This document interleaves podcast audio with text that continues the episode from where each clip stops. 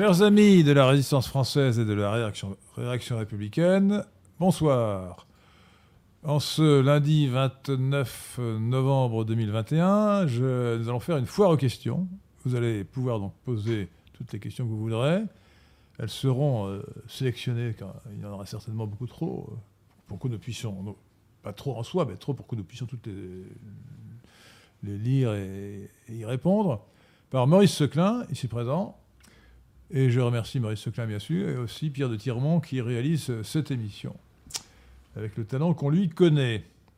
Alors, euh, j'attends euh, beaucoup de questions de votre part, mais je me permets de, pour introduire ce débat, cette foire aux questions, ce débat, oui, cet entretien plutôt, cette conversation que nous aurons ensemble pendant environ deux heures, par vous proposer quand même euh, quelques thèmes pour que éventuellement euh, euh, vous puissiez intervenir sur des sujets qui me paraissent importants. J'en ai relevé sept, sept nombres sacrés comme vous le savez. L'opération Barkhane, qui est, comme, on dirait dans la Légion, qui est en train de tourner en autre boudin. Euh, deuxièmement, bien sûr, la, la cinquième ou la énième vague de panique qui atteint la France et le monde avec le, variant Om- Omicron. Euh, déjà, Maurice Seclin a peut-être la réponse, c'est un, savant. Euh, vous connaissez l'alphabet grec peut-être. Comment est-on passé de Delta à Omicron? Parce que je vous rappelle euh, qu'il y a entre Delta et Omicron Delta, Eta, Zeta, Theta, Iota, Kappa, Lambda, Mu, Nu, Xi, Omicron. Donc il doit y avoir une dizaine de lettres grecques, donc de variants sans doute oubliés.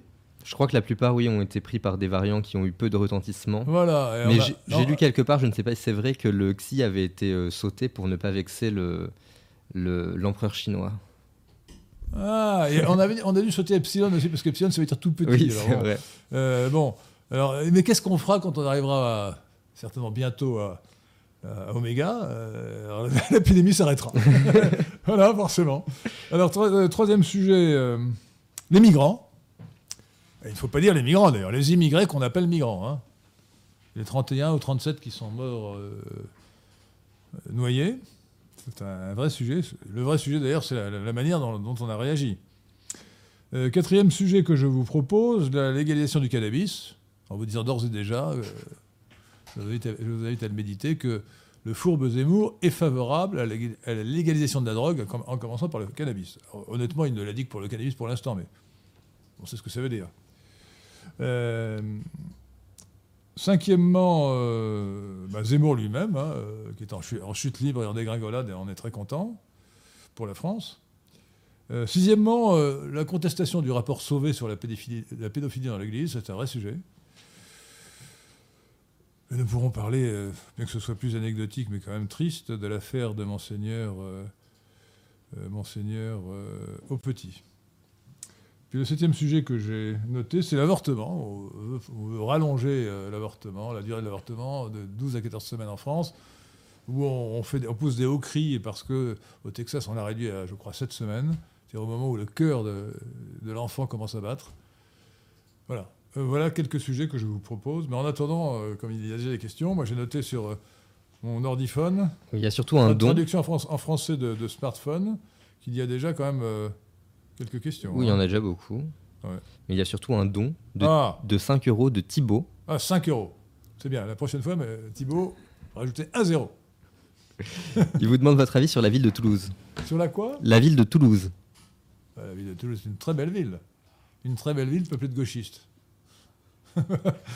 Non, mais la, la ville de Toulouse, c'est la ville rose, je crois, on l'appelle. hein. Oui. C'est une ville magnifique. Une ville magnifique, très belle, comme le sud de la France. Oui. On me dira que le nord est bien aussi, mais je trouve que le sud est bien. Moi qui suis du nord, je suis obligé de reconnaître que le sud de la France est plus beau que le nord. Euh, et, et Toulouse est magnifique, très- une superbe ville, mais euh, non seulement c'est plein d'immigrés, mais c'est plein de gauchistes en tout genre. Euh, non seulement de gens de gauche en général, mais de, les, les- les- les- les mouvements et groupuscules gauchistes de tout poil sont très, très, très implantés, très, très, très, très, très acharnés. hein.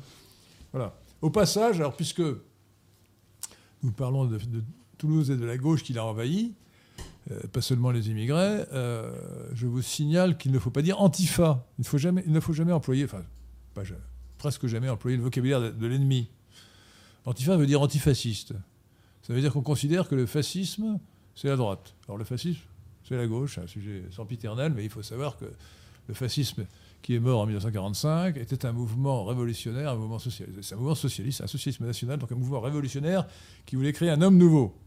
Donc un, un mouvement de gauche. Voilà. Donc on est- quand on est de droite, on ne peut pas être fasciste. Absolument. Voilà. Alors comment faut-il appeler les prétendus antifascistes? Les gauchistes, Les gauchistes. les extrémistes de gauche, les racailles de gauche. Non, les, les saletés de gauche. Non, mais en, en termes plus objectifs, enfin plus objectifs, plus neutres, l'extrême gauche. Oui, Les mais gauchistes. on pourrait dire que l'extrême gauche est plus large que simplement quelques les, les groupes qui Les, re- activi- revendiquent, les euh, activistes de gauche. et qui sont violents souvent. Ouais, alors les, activistes, euh, ouais, les activistes. euh, ouais. Euh, D'ailleurs, euh, euh, j'aurais à cette occasion une pensée pour le malheureux Esteban Morillo, victime d'une erreur judiciaire scandaleuse, un déni de justice.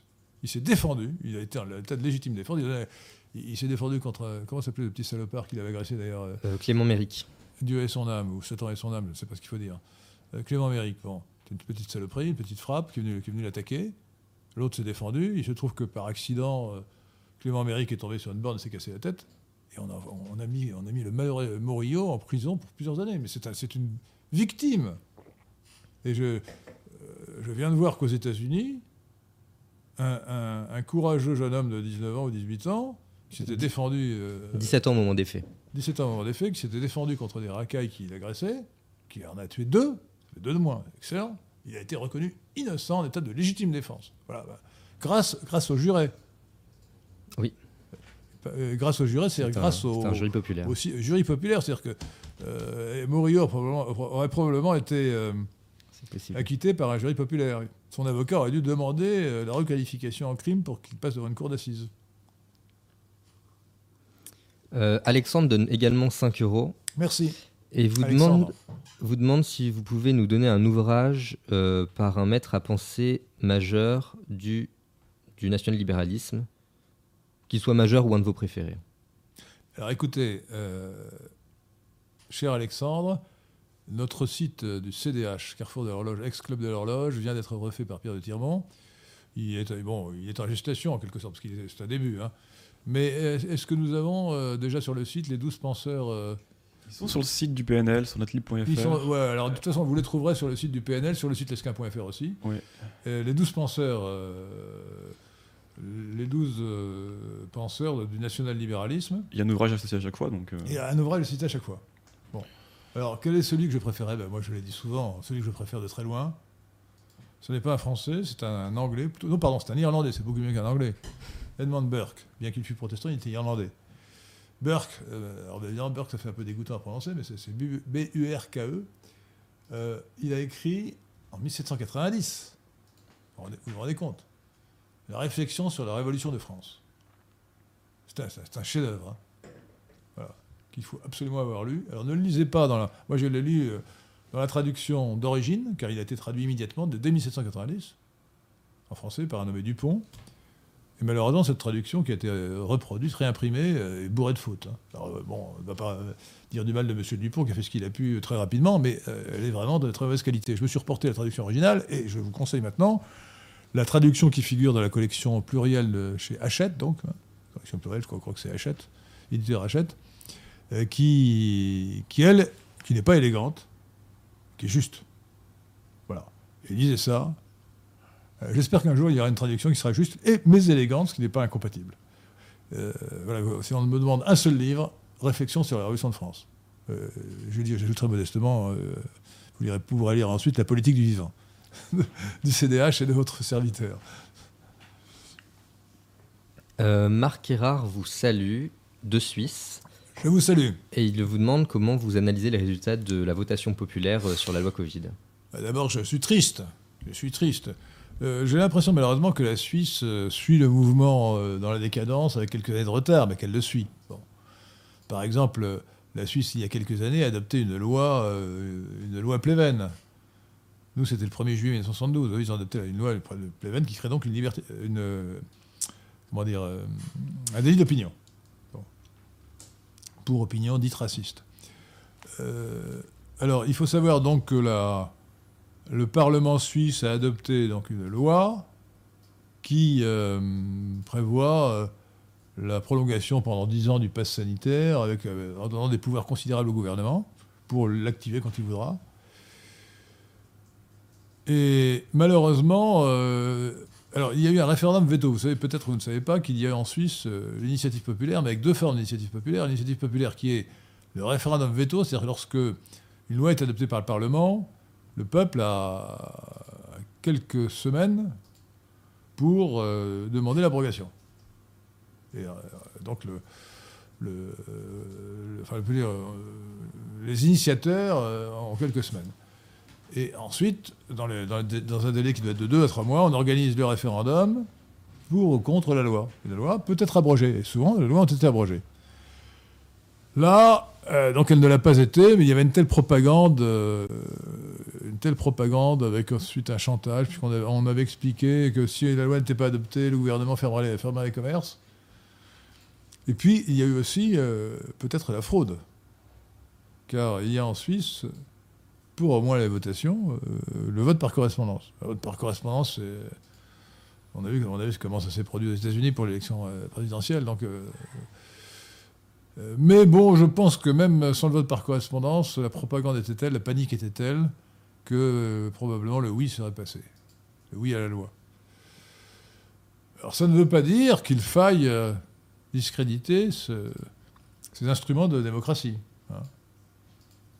Euh, sans, euh, sans, ce, sans ce référendum, euh, il y aurait eu quand même la loi. hein. Donc- mais c'est vrai que la démocratie fonctionne mieux lorsqu'il y a un délai suffisant, qui peut être un an ou deux ans, entre euh, l'initiative populaire et le vote sur le contenu.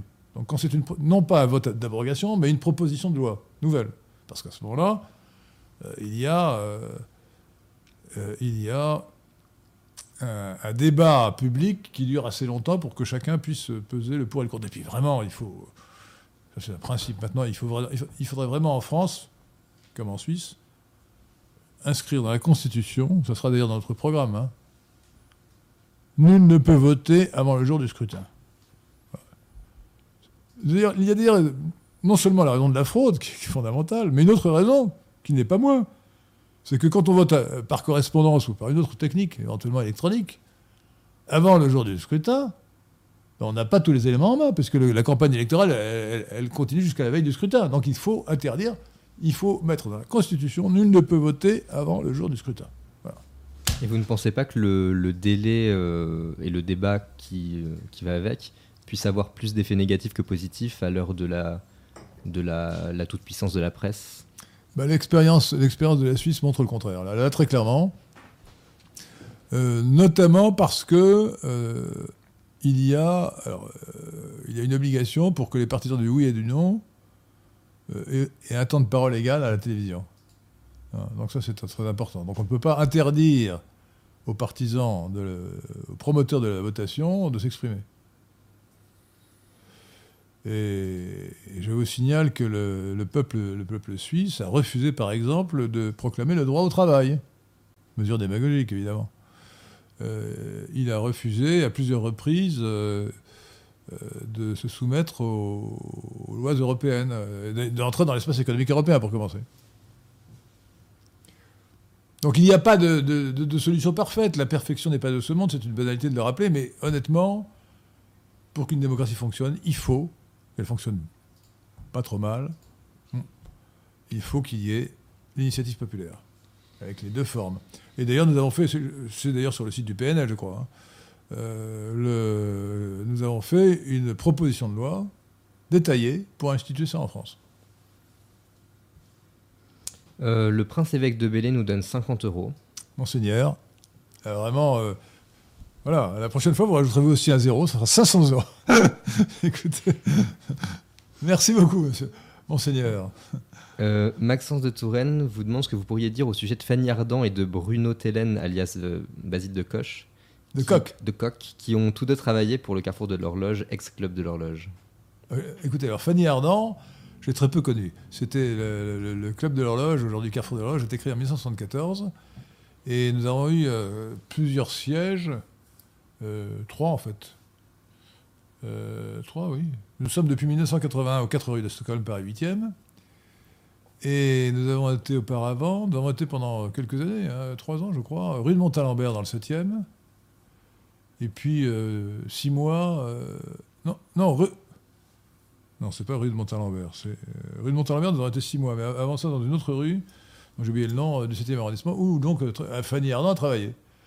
Euh, écoutez, je n'ai gardé aucun souvenir de Fanny Ardant, euh, qui était, je crois, une charmante jeune fille, à l'époque comme aujourd'hui d'ailleurs. Euh, elle en a parlé dans, dans un article du Monde, euh, mais bon, elle n'a rien dit de méchant. Hein, elle n'a rien dit de méchant. Ni, ni très intéressant d'ailleurs. hein. Simplement, bon, effectivement. Quant à Bruno Tellen, écoutez, ce malheureux est le mari de, de Frigide Barjot. hein. Euh, bah, écoutez, je ne peux pas dire que ce soit encore un ami, mais ça a été longtemps un ami. Euh, à l'époque, il était euh, partisan de la baie de Nantes. Euh, c'est un homme de- qui a beaucoup de talent. hein. Qui a beaucoup de talent pour un talent dans la dérision en particulier.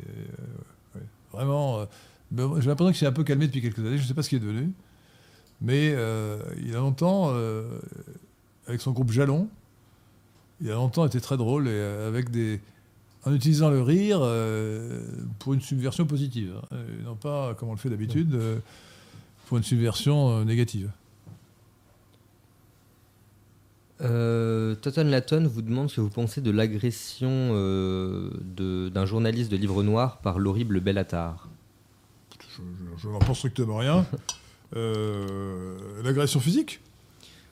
Ah, Ou- ou- euh, ils ont chacun une version différente, mais euh, d'après ce, qu'il dit- d'après ce que dit le journaliste de Livre Noir, il était venu au théâtre de Bellatar qui lui fait des, des spectacles comiques.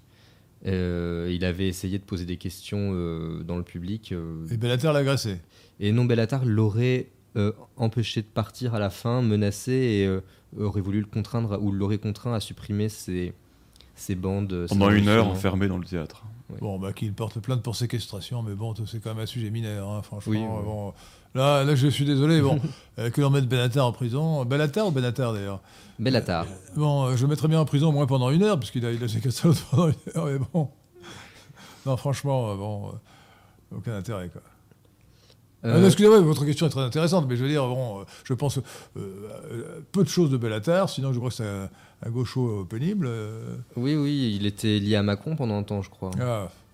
Ah, mais il a été condamné, ça, après de justice, c'est pas, pas lui, non? Euh, non, non, c'est euh. Benalla.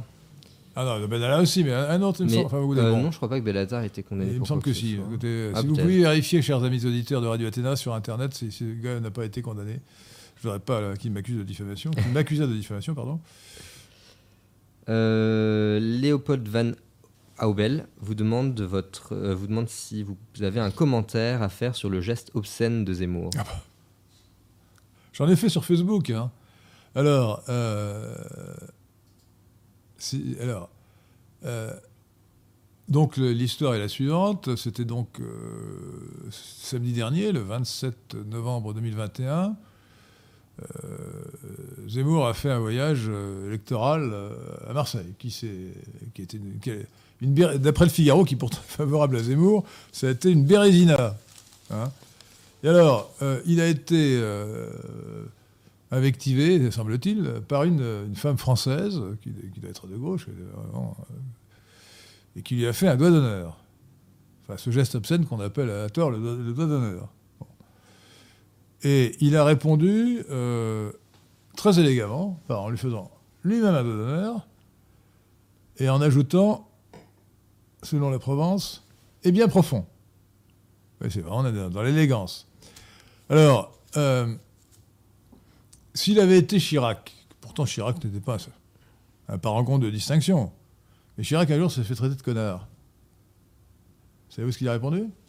Je crois qu'il a répondu enchanté. Moi, c'est. euh, Euh, C'est ça, il a répondu enchanté, moi c'est Chirac.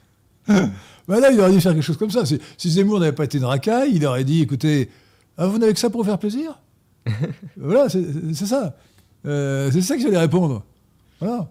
Euh, euh, je, vous plains, vous n'avez que ça Voilà. Et, alors, au lieu de. Et alors, bon, c'est clair.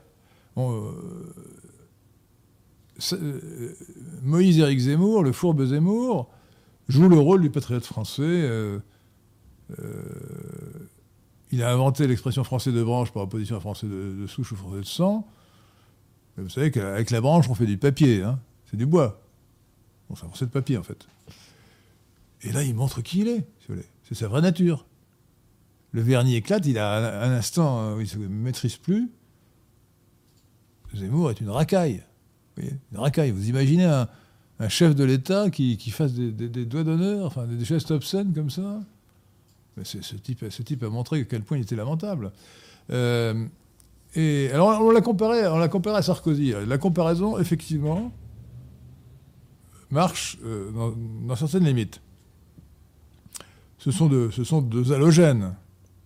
La différence quand même, c'est que Sarkozy a un quart de sang français, euh, sa, gra- sa grand-mère maternelle était française, trois quarts de sang non français, un quart de sang français. Sarkozy n'est pas un français de sang. Quant à, quant Moïse Éric Zemmour, il n'a pas une goutte de sang français. Il suffit de regarder, entre parenthèses. Il suffit d'ailleurs de regarder Sarkozy. Je suis effaré d'ailleurs que la conscience de race ou la conscience ethnique ou la conscience identitaire est quand même à, développer chez les Français de sang. Euh, parce que pour moi, c'est évident, quoi. Quand on voit Sarkozy ou quand on voit Zemmour, on voit que ce ne sont pas des Français. Je dirais même que moi, je prétends que les yeux fermés, je- j'entends que ce ne sont pas des Français. La voix chointante de Sarkozy, la voix, euh, comment dire, euh, ce- ce- l'accent, l'accent, bah, l'accent, non français de, Zemmour, moi, quand je l'entends, je sens qu'il j'entends, je, ferme les yeux, je ne le vois pas, je- j'entends qu'il n'est pas français. Euh, mais il pourrait être euh, non français, élégant, distingué. Ce type est vulgaire, c'est une racaille. C'est une racaille. Euh, alors, donc, je reprends la comparaison avec Sarkozy. Sar- on a dit, oui, Sarkozy aussi, il avait été agressé par un gars qui, qui avait refusé de lui serrer la main, simplement. Il a dit élégamment, je cite, Casse-toi alors, pauvre con. C'est- un peu du même niveau, sauf qu'à mon avis, le geste obscène est pire. hein. C'est pire. Une, fait, à une femme. Alors évidemment, elle, avait commencé. Mais bon, une femme à un homme, ça me paraît moins grossier que, l'inverse. hein. Sans rentrer dans les détails, euh, voilà. hein. Et puis ajouter et bien profond, je dois dire que là, franchement, euh, il a fait très fort.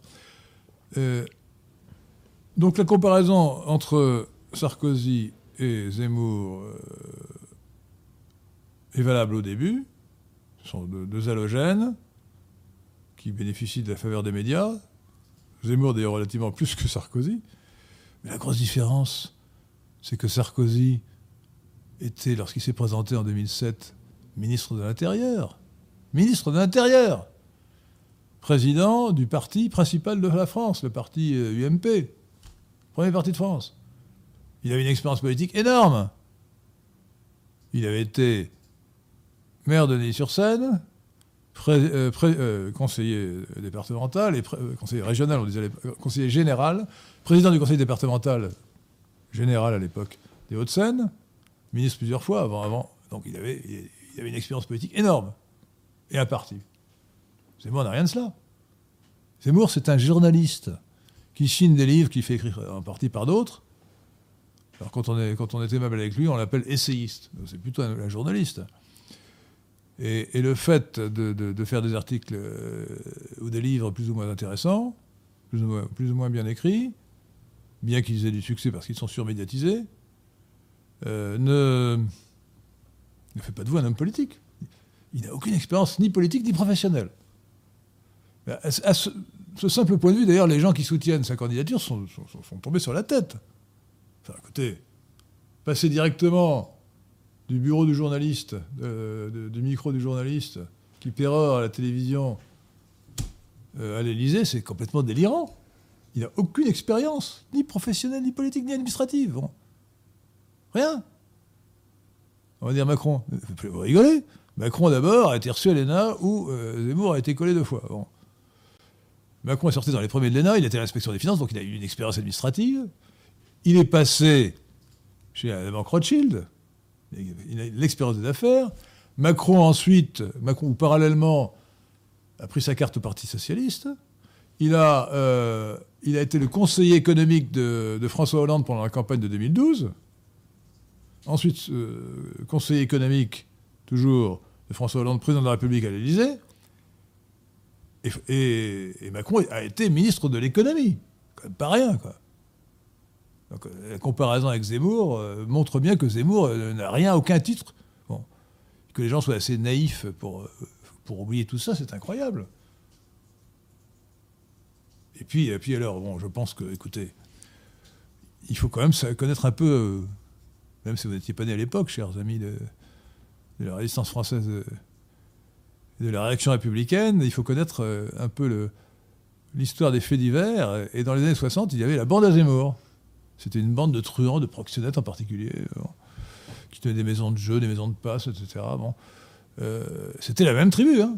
C'était une tribu, la tribu des Zemmour, dont, euh, dont Moïse Éric Zemmour, euh, le candidat, euh, fait partie. Bon. Eh bien, euh, son geste euh, élégant, euh, son geste obscène élégant, nous rappelle qu'il appartient à la tribu des Zemmour. Euh, Bellatar a été mis en examen pour menace de mort. Il a fait la garde à vue pour diverses euh, raisons. Bon, il n'a pas été condamné encore. Il n'a pas été condamné. Donc, euh, donc moi, je ne voudrais pas que M. Bellatar me poursuive pour diffamation. Monsieur Bellatar, vous avez été mis en examen. Vous êtes présumé innocent, selon le- les termes habituels. Vous n'êtes peut-être pas coupable. Voilà. Euh, un pseudo nommé clown intelligent, Alors, il faut tra- euh, traduire par euh, clown en français, c'est bouffon. hein. Un Un, bou- bouffon intelligent. bouffon intelligent, Voilà. nous donne 10 euros. Ah Attendez, att- moi, c'était 5. Ah non, c'est retombé. C'était Non, 5, oui. 50 et 10. 5, non. 5, 50, 10. Ah là là. Aïe, aïe, aïe. Euh, Merci quand même, excusez-moi. Alors, il pose deux questions relatives à Zemmour. La première, si Zemmour avait eu des enfants avec une Française blanche chrétienne, auriez-vous pu voter pour lui? Non, attendez. J'aurais pu voter pour un. Attendez. euh, À l'élection présidentielle, de toute façon, je ne pourrais voter que pour un Français de sang. Bon, donc euh, Zemmour, euh, Zemmour n'étant pas. Zemmour n'a aucun- aucune goutte de sang français. En aucun cas un juif assimilé, vrai- vraiment assimilé Non, non, non, mais attendez, moi, juste assimilé peut, peut être ministre, mais pas chef de l'État. C'est qu'il y a quand même une différence. Bien sûr. Moi, je, je veux bien qu'un juif assimilé soit ministre. Mais pas. Moi, j'avais un très bon ami qui a été membre du conseil d'administration du Carrefour de l'Horloge, l'éminent euh, professeur de la Sorbonne, l'historien François-Georges Dreyfus. Il était complètement assimilé. Il avait épousé une, catholique, il s'était converti euh, au christianisme, luthérien.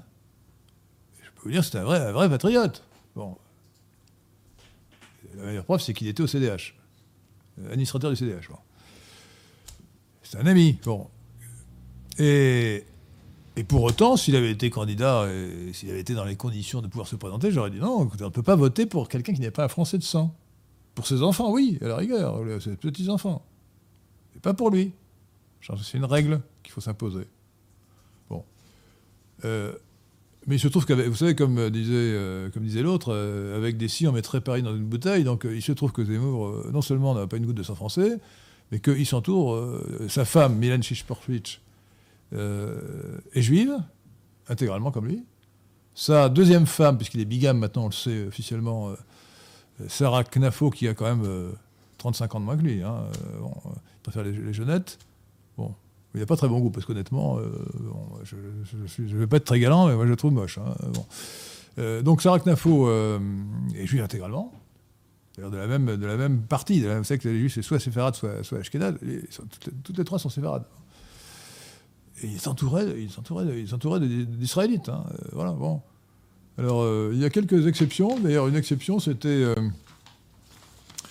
euh, je cherche son nom. Il a fait, il a fait un entretien dans l'Express qui était très intéressant. Il a été autrefois responsable des jeunes du MPF. Pierre, Pierre Meurin, M-E-I-R-I-N.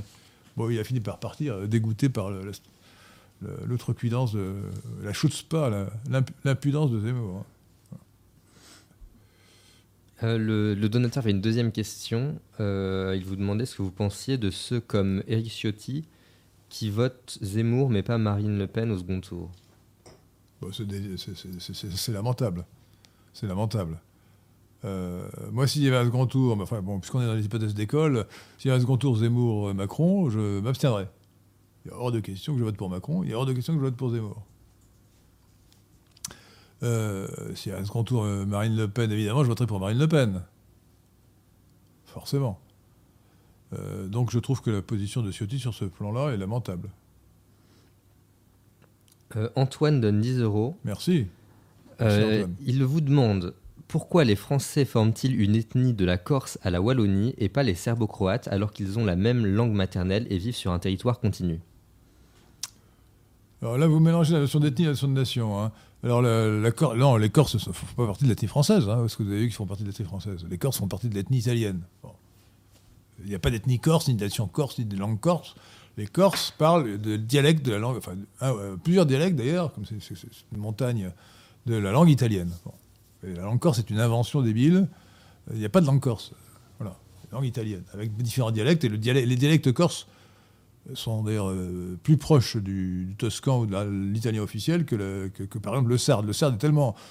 Le sarde, la langue de la Sardaigne, le dialecte de la Sardaigne est, tellement distinct que euh, beaucoup de linguistes considèrent que c'est une langue séparée. Donc la Corse, non. Euh, c'est une question objective et culturelle. Il y a une ethnie française qui est formée par la langue française, caractérisée par la langue française, et pas seulement. Euh, par tout ce qui va autour de la langue française, c'est une langue qui transmet une culture, une culture commune. Euh, les Serbes et les Croates parlent la même langue, ça c'est clair, le serbo-croate. Mais c'est pas un hasard s'ils l'appellent les uns le serbe et les autres la croate. Ils sont séparés. En fait, ils sont séparés, je crois, depuis Théodose, depuis. euh, quand c'était, en 400 et quelques. Que depuis que l'empereur romain, euh, Théodose, a, séparé l'Empire en Or- Orient et Occident. Bah, la frontière passait là. Et les, Croates sont catholiques, ou étaient, catholiques, Occident. Les, euh, les, Serbes sont de religion byzantine, que je me refuse à appeler orthodoxe, parce qu'en fait ce sont des hérétiques, qui, refusent le filioque, enfin qu'on appelle ordinairement orthodoxe, et que moi je dis byzantin, et donc c'est l'Orient. Voilà. Et c'est c'est très profond. J'ai raconté, je crois, euh, déjà à Radio Athéna, mais je, qu'un de mes neveux s'était marié selon le rite byzantin, dans l'église grecque byzantine de, de Paris. J'ai été sidéré de voir, alors d'abord que les musiques étaient complètement orientales, hein, et d'autre part qu'il n'y a pas de consentement. Pour nous, ça nous paraît évident. Quand on se marie, on dit oui. C'est même le, point le plus émouvant d'un mariage. Quand on assiste à un mariage civil et, ensuite le, doublon euh, chrétien, bah, le moment fatidique, c'est le moment où voulez-vous voulez-vous accepter pour légitime épouse Henri de Lesquin ici présent, Maud de Villèle ici présent Oui. Euh, voilà, ça, c'est très fort. Il faut savoir que c'est seulement depuis le XIe siècle. C'est pour ça que j'affirme que l'Occident et la nation française n'ex- n'existent que depuis le XIe siècle. C'est avec la réforme grégorienne, la deuxième, de Grégoire VII à l'époque, le pape Grégoire VII, qu'on a dit que le mariage, le sacrement du mariage était, fait par les époux, par les mariés eux-mêmes. Je ne dis pas que le, prêtre est là pour le décor, mais c'est pas lui qui fait le mariage, qui fait, le sacrement pour les, chrétiens. Euh, mais pour les orientaux, les byzantins en particulier, donc euh, on fait une cérémonie pour sacraliser, mais euh, il va de soi d'abord. pas- L'idée, l'idée qu'on demande son, consentement à la femme paraît, tout à fait étonnant. non mais vraiment. Euh, et, on considère de toute façon que si les, si les mariés sont là, c'est qu'ils se sont mis d'accord avant, c'est que tout, tout va bien et qu'on est là pour simplement bénir leur union. Le consentement, ça marque d'ailleurs le fait que la femme est considérée comme un être égal de l'homme, qu'elle est vraiment une personne responsable. Et c'est pour ça que l'abaissement de la femme est totalement contraire euh, au génie de l'Occident et à l'esprit français. Euh, je vous signale, je me permets de faire de la publicité pour l'article que j'ai fait sur justement, je reviens à Zemmour, hein, vous allez dire que je suis obsédé, mais bon, Zemmour, la femme et l'Occident, où j'ai lu, ayant lu intégralement son livre, j'ai montré que du début jusqu'à la fin de son livre, il prend la défense des prédateurs sexuels, comme Strauss-Kahn et Tariq Ramadan. Et quand on lui a dit, ah oui, mais euh, vous avez échangé des, messages amicaux avec Tariq Ramadan, alors que côté, côté scène, euh, euh, ils sont très ennemis. Ils- ils- en fait, ils sont copains. Ils sont amis. Ils échangent des, on, on a, on a découvert qu'ils échangeaient des textos, des SMS amicaux. Et, et Zemmour, pour se défendre, a dit c'est de la solidarité orientale. C'est... Citation. Il a été sincère cette fois-ci. Alors, euh, comme je vois toujours des gens qui ergotent, je rappelle que quand je parle de l'Orient, c'est une civilisation. Oui, parce que j'ai eu des disent Ah, vous parlez de l'Orient, ah, ah, l'Afrique du Nord, c'est le Maghreb. C'est le Maghreb. D'abord, c'est à l'ouest. Euh, c'est le Maghreb, et le, Maghreb, ça veut dire Occident en arabe. Mais quand je parle de, de l'Orient, la civilisation orientale, c'est c'est une civilisation qui va de, de Kaboul à Marrakech, de l'Afghanistan au Maroc. C'est de la civilisation dont je parle. Le mot Orient ici a une exception qui n'est pas géographique, qui est civilisationnelle. Et c'est bien, c'est bien dans ce sens que Moïse Zemmour, alias Eric, l'a dit solidarité orientale. Le judaïsme et l'islam sont deux religions orientales isomorphes. Le judaïsme est un, islam raciste, l'islam est un judaïsme universaliste. Et d'ailleurs, ces, ces positions sur les femmes ou sur les prédateurs sexuels sont pas sans conséquence, puisque d'après les, les intentions de vote, c'est le seul candidat pour lequel il y a une, une différence considérable entre les intentions de vote masculines et féminines. Je crois qu'il était donné à 12 chez, euh, 12 chez les femmes, 20 chez les hommes, 20%. Oui, mais alors là, il est retombé. il est Oui, retombé, oui, euh, c'était un sondage il y a quelques... Comme l'a dit, euh, comme l'a dit Pierre, Pierre Me- Meurin, il, il aura un résultat à un seul chiffre. hein. Euh, ça, ne vous faites pas d'illusions. euh, il n'aura pas 10%. hein. Il y aura moins. Euh, notre ami Richard Guimau nous demande Merci. Que pensez-vous de la responsabilité sociale des entreprises? La prise en compte des enjeux environnementaux, sociaux et économiques n'est-elle pas internalisée dans une société pourvue de morale? Attendez, ben, la fin de la question, je n'ai pas compris. Je sais, je sais ce que je pense de la responsabilité sociale, mais, mais il, il demande si c'est la prise en compte de divers enjeux et n'est pas déjà, euh, déjà euh, traitée par la société d'une certaine manière euh, par la morale en dehors de Ah, non, oui, d'une alors surcouche écoutez, euh, légale. la responsabilité sociale des entreprises est un concept désastreux, fallacieux et désastreux. Euh, L'entreprise est un outil pour enrichir la société. Pour enrichir d'abord les, les actionnaires. Mais les salariés, les salariés en bénéficient aussi. Mais on le sait depuis longtemps, de- depuis euh, laisser faire, laisser passer, euh, les physiocrates et Alan Smith, la- main invisible. L'entreprise joue son rôle dans la société, dans l'économie, quand elle fait des profits. Lui, donner euh, un autre objectif, c'est la dénaturer. C'est la faire fonctionner moins bien. Donc l'entreprise n'a aucune responsabilité sociale. Elle doit se plier aux lois. Et dans le cadre des lois, elle doit chercher à maximiser son profit. C'est tout ce qu'on lui demande. C'est comme ça que la société s'enrichit. Et croire que ce soit une bonne chose de lui infliger, de lui imposer des contraintes diverses, euh, environnementales, etc., mais c'est une sottise absolue qui montre qu'on n'a rien compris à l'économie. Et quelles sont, les conséquences? En dehors du fait que, bien entendu, euh, ces contraintes sont en elles-mêmes dévoyées. Mais même si elles étaient parfaitement justes, euh, elles dénatureraient le fonctionnement de l'entreprise et donc elles appauvriraient le pays. La, croissance économique est ralentie, et sans doute considérablement, par toutes ces contraintes. Par exemple, euh, on dit mais il faut 50% de femmes. C'est lamentable. Euh, il faut, la parité est une absurdité. Une, politique extrêmement néfaste, euh, notamment parce qu'elle est dysgénique, mais ça j'y reviendrai, euh, c'est un, sujet plus vaste. Mais il faut laisser l'entreprise choisir le meilleur pour le poste, pour chaque poste. Quand on impose un critère qui n'est pas celui de la qualité, de la compétence, bah, ça veut dire qu'on aura quelqu'un de moins compétent. Si on veut un quota de femmes, ça veut dire qu'on va. Un quota quelconque d'ailleurs, c'est-à-dire qu'on va imposer des gens moins compétents que ceux qui devraient être là. Donc l'entreprise fonctionnera moins bien. Voilà. Euh, et, donc il faut absolument refuser tout ce qui. refuser le principe et condamner euh, le principe de la responsabilité sociale de l'entreprise. L'entreprise a la responsabilité de respecter la loi.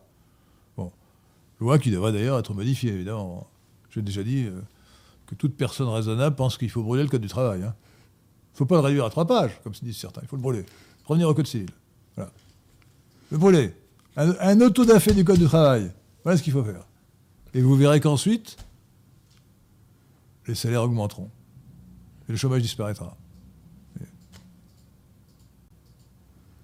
Euh, un auditeur vous demande votre position sur le débat scientifique qui porte sur la couleur de l'eau, à savoir si euh, la couleur bleue qu'on voit euh, dans la mer ou à la piscine vient de l'eau elle-même, ou bien du ciel, ou bien des, minéraux, comme le prétendent certains.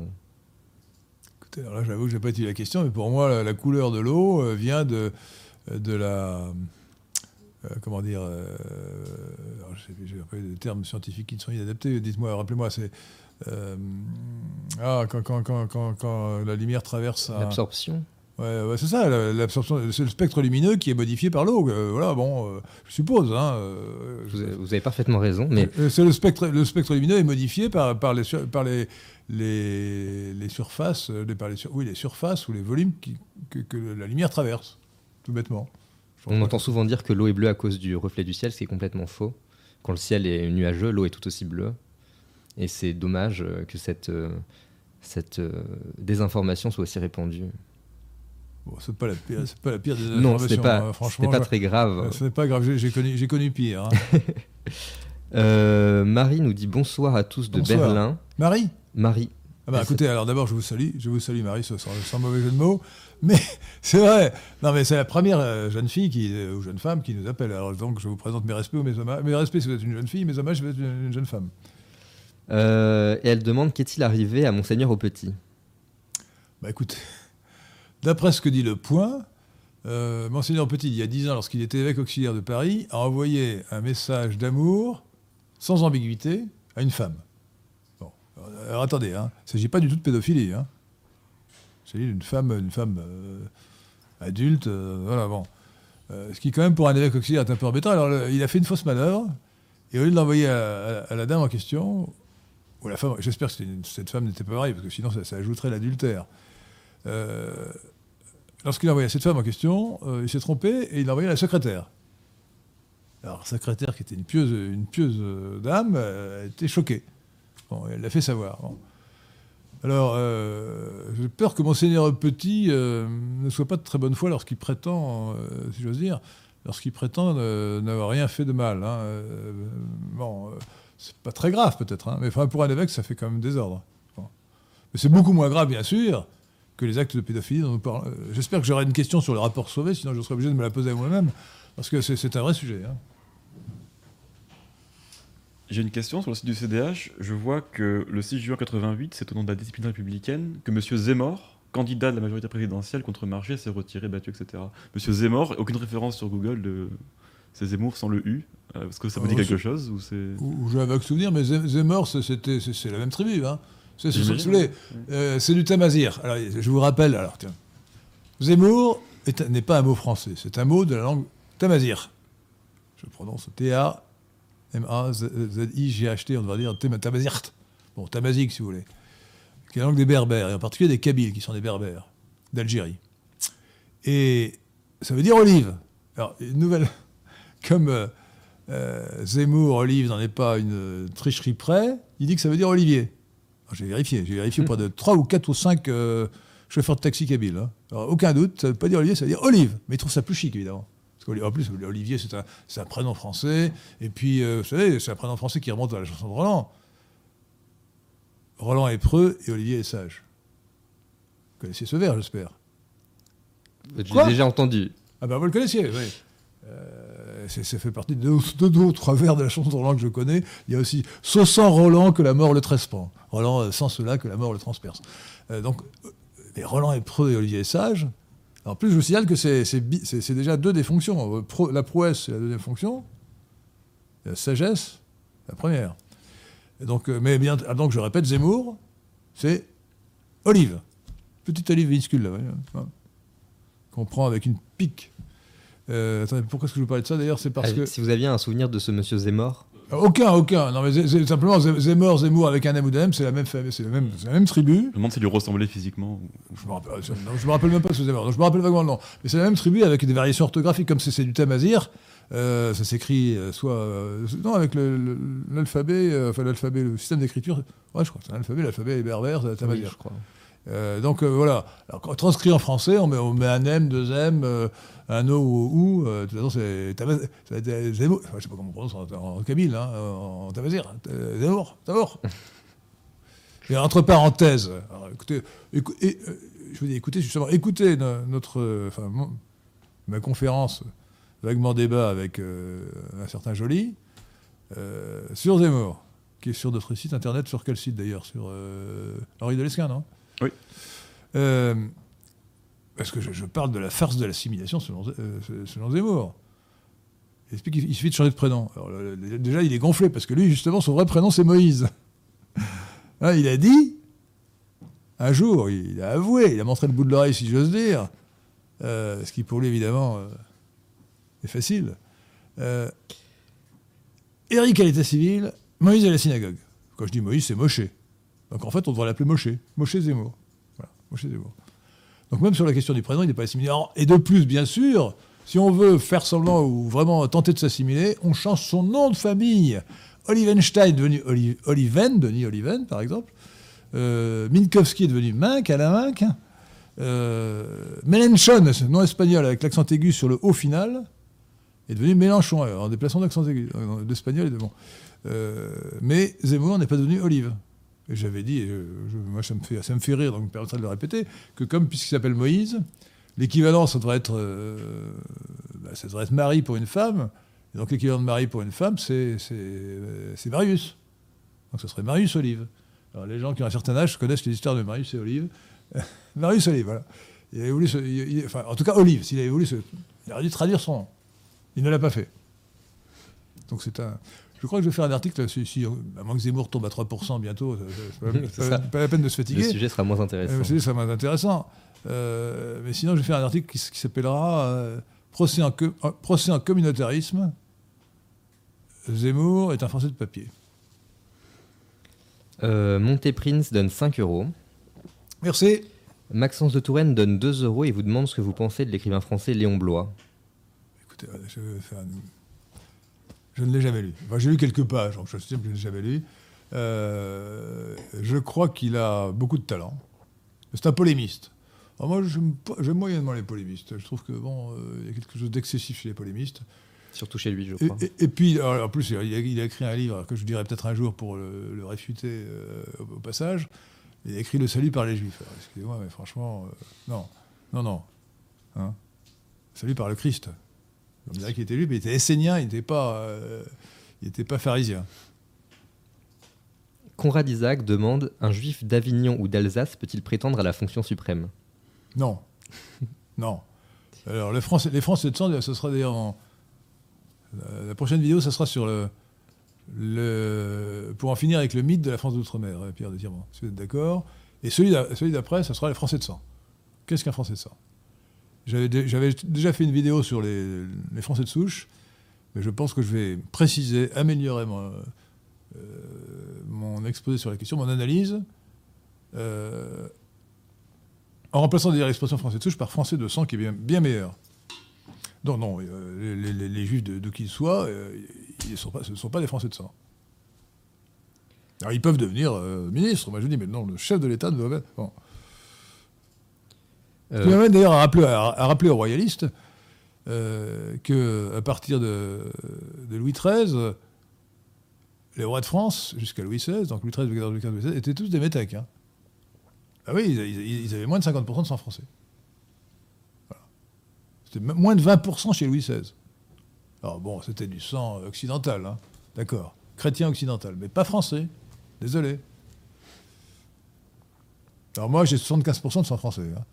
Et 25% de sang espagnol. Et vous? Je pense en avoir 100, mais Ah, bravo. ça se perd euh, dans le fond des âges. Et je, je propose d'ailleurs, euh, et, et là je serais, vous savez que dans la noblesse on distingue les quartiers de noblesse. Alors là j'ai- j'en ai, quelques-uns, Euh, mais euh, on doit distinguer les quartiers de francité.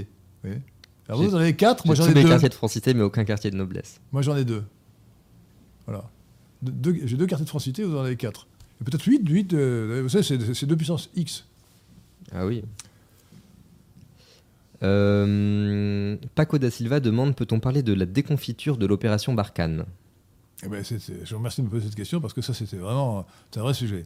Alors, au départ, c'était il y a une dizaine d'années, c'était l'opération Serval qui est devenue l'opération Barkhane. Et donc la France est intervenue à juste titre pour empêcher Bamako, la capitale du Mali, de tomber dans les mains des islamistes euh, fanatiques.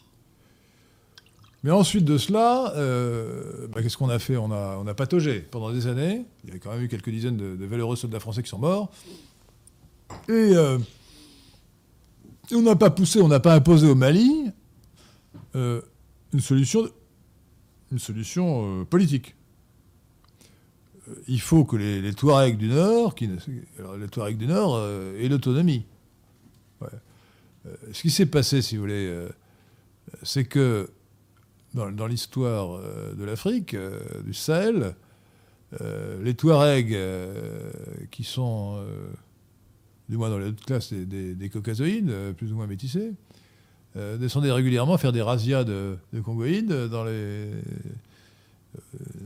dans les plaines du Sud, dans les savanes du Sud, euh, pour les réduire en esclavage. Et, évidemment, après la colonisation puis l'indépendance, euh, ce, sont les, les Congoïdes majoritaires qui ont pris le pouvoir. et qui, donc il y a un renversement en quelque sorte de la hiérarchie euh, ou du rapport des forces qui n'a pas franchement été accepté par les Touaregs.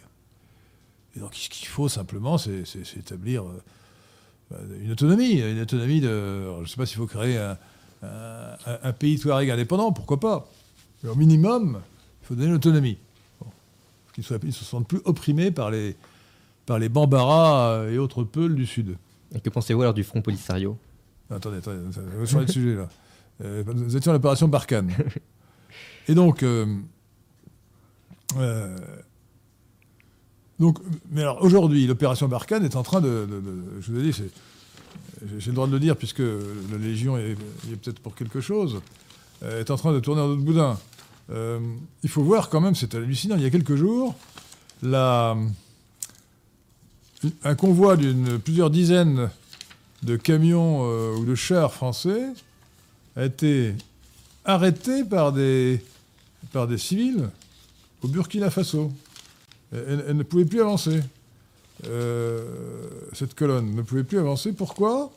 Parce que euh, les, Burkinabés, enfin les habitants du Burkina Faso, c'est eux qui manifestaient contre la France, accusaient les soldats français de vouloir aider les djihadistes. Délire total. Hein et, le président, je cherche justement la citation qui est absolument extraordinaire. Voilà. le président du Mali, qui s'appelle euh, actuellement, euh, après le dernier coup d'État, euh, Chokel Kokala Majga, a accusé la France de, former les terroristes qu'elle prétend combattre. dans ces cas-là, c'est très simple. Il faut partir. la France est devenue très impopulaire depuis cette intervention. nous, sommes allés là pour les sauver, pour les protéger, et ce ne sont pas tellement les Touaregs qui nous détestent maintenant. Ce sont les Maliens euh, noirs et les Burkinabés noirs. Il faut partir. Alors il faut savoir aussi que euh, dans cette désinformation sur la France, ces mensonges rapportés qui disent que l'armée française forme les djihadistes, c'est complètement délirant, euh, c'est, semble-t-il, une opération de subversion de la Russie. Alors c'est très désagréable. Il faut dire que bon, la France a fait ce qu'il fallait pour que la Russie veuille se venger d'elle. Hein. La France impose des mesures, des sanctions contre la Russie aberrant. Euh, nous n'avons aucune raison de faire ça. Et donc, euh, mais la, Russie euh, est en train de s'implanter avec notamment le groupe Wagner, qui est un groupe de mercenaires qui est une armée parallèle en Russie. Et elle a pratiquement supplanté la France au Centrafrique, c'est quand même très désagréable.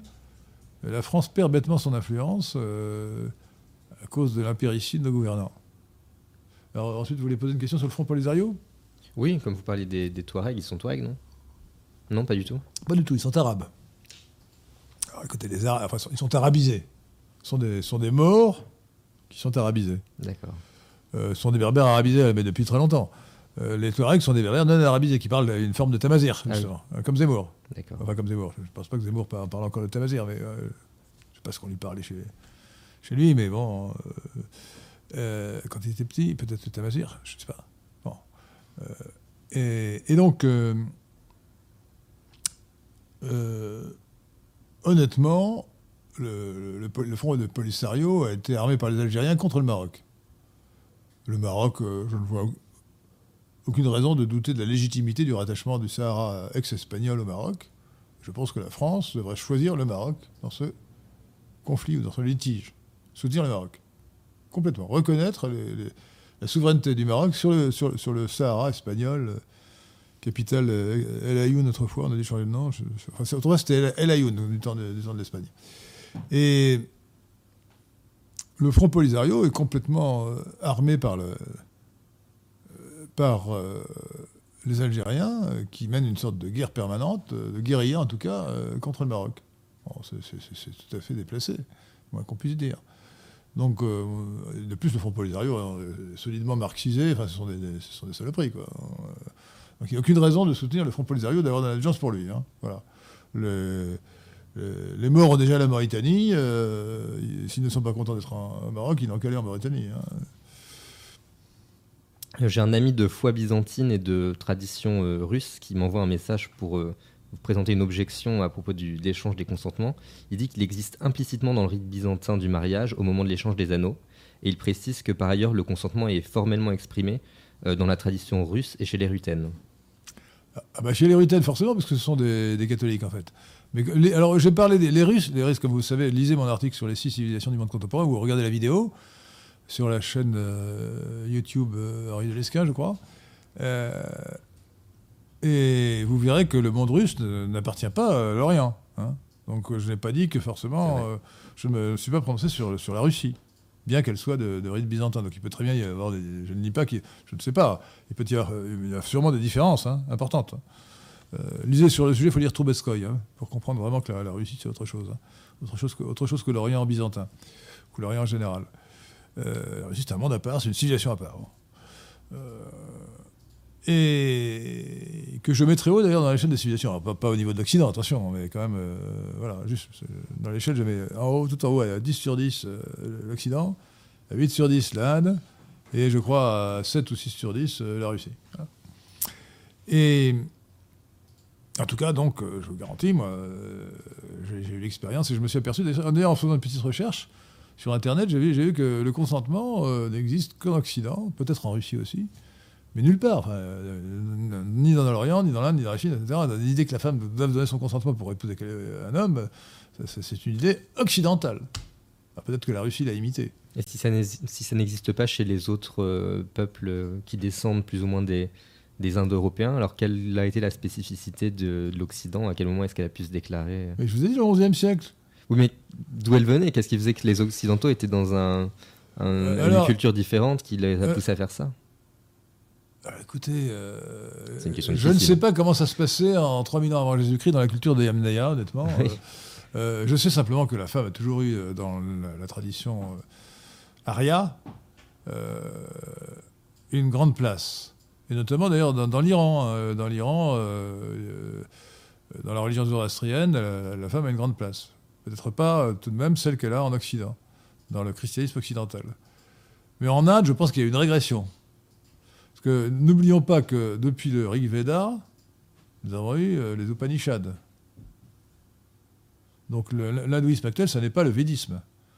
Donc c'est une. Il faut le dire quand même, c'est assez. C'est de, l'arianisme à Batardi. hein. Euh, Il s'est fait un profond mélange euh, entre les, conquérants ou envahisseurs, comme vous voulez, je préfère, je les conquérants aria et la population dravidienne et aussi autochtone, donc australoïde. Euh, et ce mélange a donné l'hindouisme actuel, qui est en partie aria, mais en partie seulement. C'est un mélange. Il y a eu métissage culturel comme il y a eu métissage euh, biologique. Euh, je crois qu'on peut estimer environ 10%, un peu plus, l'apport de sang aria dans le fond génétique global de l'Inde. Oui, seulement 10%. Alors c'est beaucoup plus si on prend le, l'aplogroupe paternel euh, qui est RA. Hein, là, je crois, qu'on arrive à 20%. 20%. Euh, Adrien Michel demande euh, à propos du rapport Sauvé, que pensez-vous de la méthode de calcul du nombre des victimes? Ah ben ça, c'est très intéressant. Et c'est un scandale absolu. hein. D'abord, qu'est-ce qui a pris à l'Église catholique Vous me direz, euh, au niveau où elle est maintenant, euh, tout est possible. Elle a, elle a confié euh, ce rapport à un certain Jean-Marc Sauvé. Elle pensait peut-être que Jean-Marc Sauvé était un bon catholique. Il appartient à l'Académie catholique de France. Euh, je l'ai vaguement croisé quand j'étais à l'ENA, parce qu'il a, commencé la scolarité d'ENA, et ensuite il a quitté notre promotion pour rentrer dans les ordres, pour rentrer chez les jésuites, dont il est sorti au bout d'un an. Donc il a repris l'ENA, la, génération de la, promotion d'après. Et, s'il est devenu vice-président du Conseil d'État, on peut penser que des jésuites, il est passé dans la franc-maçonnerie, ça ne m'étonnerait pas. Hein. Là, je, pense que c'est un jugement téméraire. Hein. Mais bon, vice-président du Conseil d'État, on a quand même de bonnes chances. Bon. Il a, il a fait une commission avec des gens qui n'étaient pas catholiques, qui étaient même hostiles au christianisme. Et surtout, alors je vais vous sortir l'article qui est dans le Figaro de ce matin, qui est très intéressant. Euh, Figaro de ce matin, donc c'était le, le, 29 novembre 2021, aujourd'hui donc, page 11. Euh, huit personnalités de cette académie catholique de France, euh, dont euh, le philosophe Pierre Manant, qui est remarquable, hein, et d'autres encore, ont on, fait un, rapport de 8 pages qui est sur le site Figaro, Figaro.fr. Que, j'ai pas, pas, eu le temps de le lire, hein, ce, texte de 8 pages, qui dénonce les erreurs méthodologiques du, rapport Sauvé. Des erreurs qui sont énormes. Le, plus gros quand même, c'est que Sauvé, la commission Sauvé si vous préférez, euh, est passé de 171 personnes réellement sondées et affirmant avoir été violentées ou victimes de, sévices sexuels de la part de prêtres, euh, sur la base d'un sondage par Internet non vérifié. On n'a pas vérifié les faits. Elle est passée de ces 174 personnes, 171 personnes, pardon, à une estimation de 330 000 victimes. Voilà comment travaille la commission Sauvé. ce sont des oiseaux, franchement. Hein, ce sont des oiseaux. Et elle a écarté une autre, étude qui conduisait à des résultats 12 fois inférieurs. Alors qu'on ne se trompe pas, la pédophilie est toujours un scandale absolu, mais quand c'est un prêtre qui l'accomplit, ça c'est vraiment euh, intolérable. Le prêtre, il est censé. Euh, il a reçu le sacrement des ordres, et pour un chrétien, pour un catholique, euh, il représente l'Église, il représente le Christ. Donc qu'il utilise son pouvoir, de toute façon, qu'il que, commette des actes pédophiles sur des enfants, garçons, filles, c'est toujours aussi criminel, c'est monstrueux. Donc à l'évidence, il aurait fallu toujours faire ce qui n'a pas été fait jusqu'à notre récente, je ne sais même pas si on le fait maintenant, dès qu'un prêtre est convaincu d'avoir commis un acte pédophile, il faut le réduire à l'état laïque. Même s'il est serpenti, etc., peu importe. Il a commis une fois un acte pédophile, c'est sûr, quand je dis qu'il est convaincu, ça veut dire qu'on a la certitude. Par exemple, s'il l'a reconnu. Euh, et dans ce cas-là, il faut le réduire à l'état le sortir, l'expulser du clergé définitivement. Il reste prêtre canoniquement, mais il n'aura plus le droit d'exercer, il sera il faut le faire systématiquement, immédiatement, dès qu'il est convaincu d'avoir été pédophile, d'avoir commis un acte pédophile. Euh, et on sait que ça a été très répandu. Il faut lire le. je vais encore faire de la publicité pour le site, mais je l'ai justifié. Lesquin.fr, lesqun.fr, vous, vous lirez le, témoignage historique de Monseigneur Vigano sur euh, la coterie homosexuelle dans l'Église. Vous serez sidéré hein, si vous ne l'avez pas encore lu c'est monstrueux, monstrueux. Et la, responsabilité du peuple François est considérable. pour autant, ça ne justifie pas d'aggraver les choses, d'exagérer, d'exagérer le scandale. Le scandale est, en soi qualitativement inouï, mais il est honteux par des méthodes fausses, biaisées, d'exagérer. S'il y a eu 30 euh, 000 victimes, c'est gigantesque, c'est malheureux, mais ça n'est pas 300 000 ou 200 000. Vous comprenez? Donc on a voulu sauver, sais pas s'il sera sauvé euh, dans notre monde, je commence à avoir des doutes pour lui, hein. parce que ce qu'il a fait, c'est monstrueux. C'est monstrueux. C'est vraiment scandaleux. C'est une saloperie. Ce rapport, alors lisez d'ailleurs euh, sur Internet, vous verrez sur le site de la Bella euh, je crois que c'est l'abbé Laguerre, hein, qui a Ou Olanier peut-être, écoutez, je, je ne sais plus. Euh, peut-être qu'un auditeur nous dira... Il Je sais que l'abbé Laguerre a écrit un article où Euh, remarquable était, il était plus facile de, de trouver une place pour un prêtre pédophile que pour un prêtre traditionnaliste. Tout à fait. Mais je crois, non, mais je crois que c'est l'abbé Laguéry qui a fait, euh, et pas l'abbé Olanier, qui a fait. Je me demande si l'abbé Olanier n'est pas mort d'ailleurs. L'abbé Laguéry qui a fait un, ar- un article remarquable que j'ai vu sur Facebook, euh, qui est sur son site. Euh, le site de. euh, je ne sais plus comment s'appelle son site? Le Bon Euh, Pasteur, je crois. oui, le, le Bon Pasteur.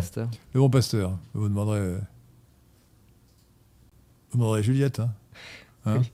Euh, je crois que c'est le site du Bon Pasteur. Et vous verrez cet article remarquable, que sur, en plus drôle, où il réduit en pièces le rapport Sauvé. Mais. alors lui, il dit bah, on, a recueilli, on, a, on a recueilli euh, 2000 plaintes au total, pas 71, euh, qui servaient de base à, ce- à cette estimation. au total, au total. Et à partir de 2000 plaintes, ou de 2000 plaintes, ou de 2000 déclarations de vraies ou fausses, pas toujours forcément vraies, parce que n'importe quelle personne qui peut dire moi j'ai été violé, euh, euh, j'ai subi des sévices sexuels. Au passage, puisque nous, t'as donné moi le petit cochon là.